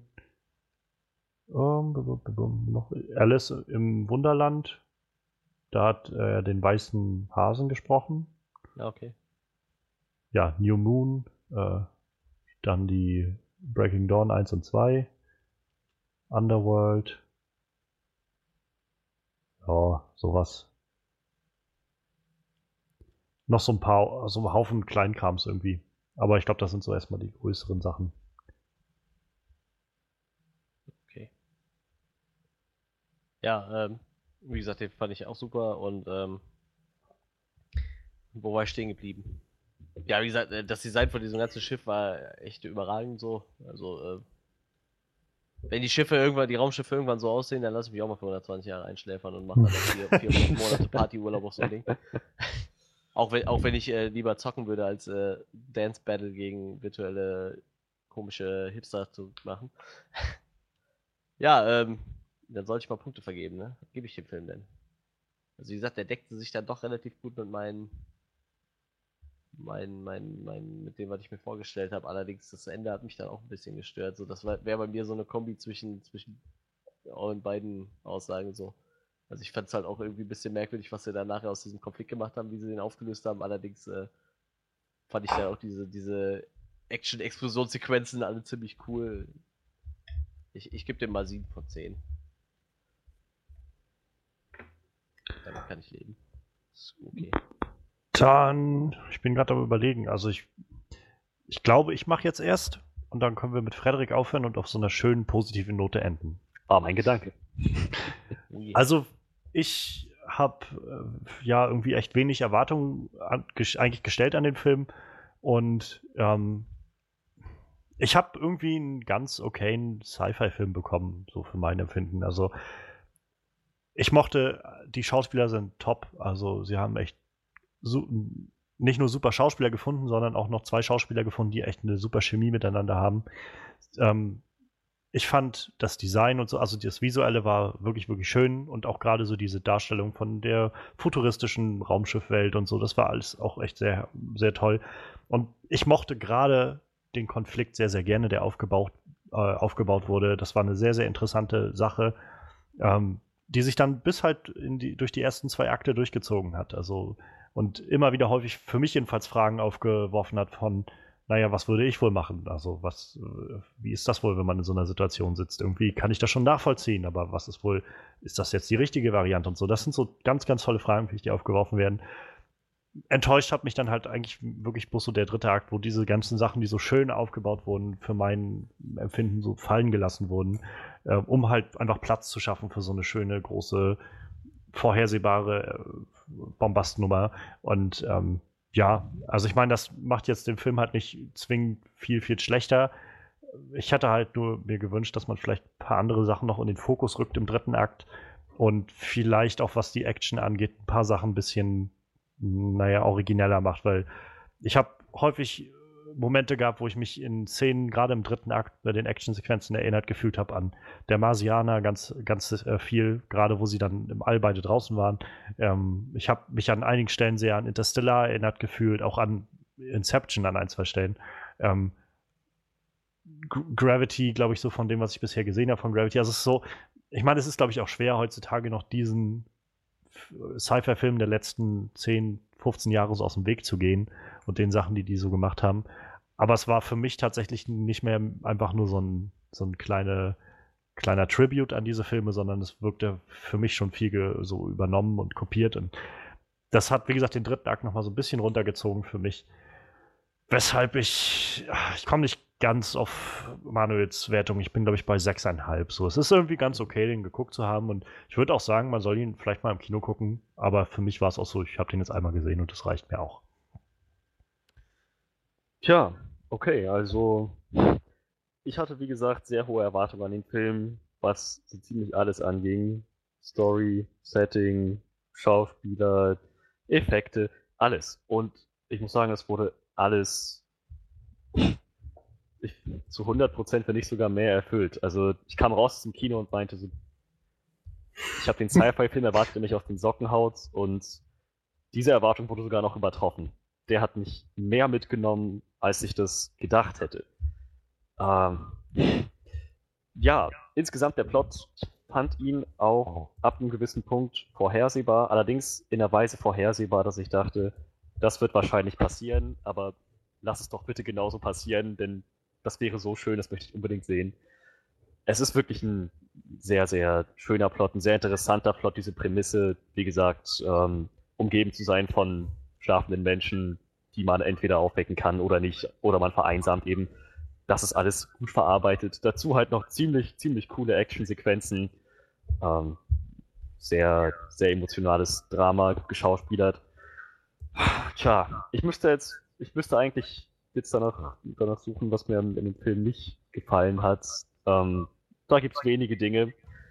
Nämlich, wie gesagt, dass äh, die, dass ich während des gesamten Films immer mal wieder so das, das Gefühl hatte, es würde jetzt in die Mystery-Ecke gehen, aber dass es dann doch nicht dahin ging.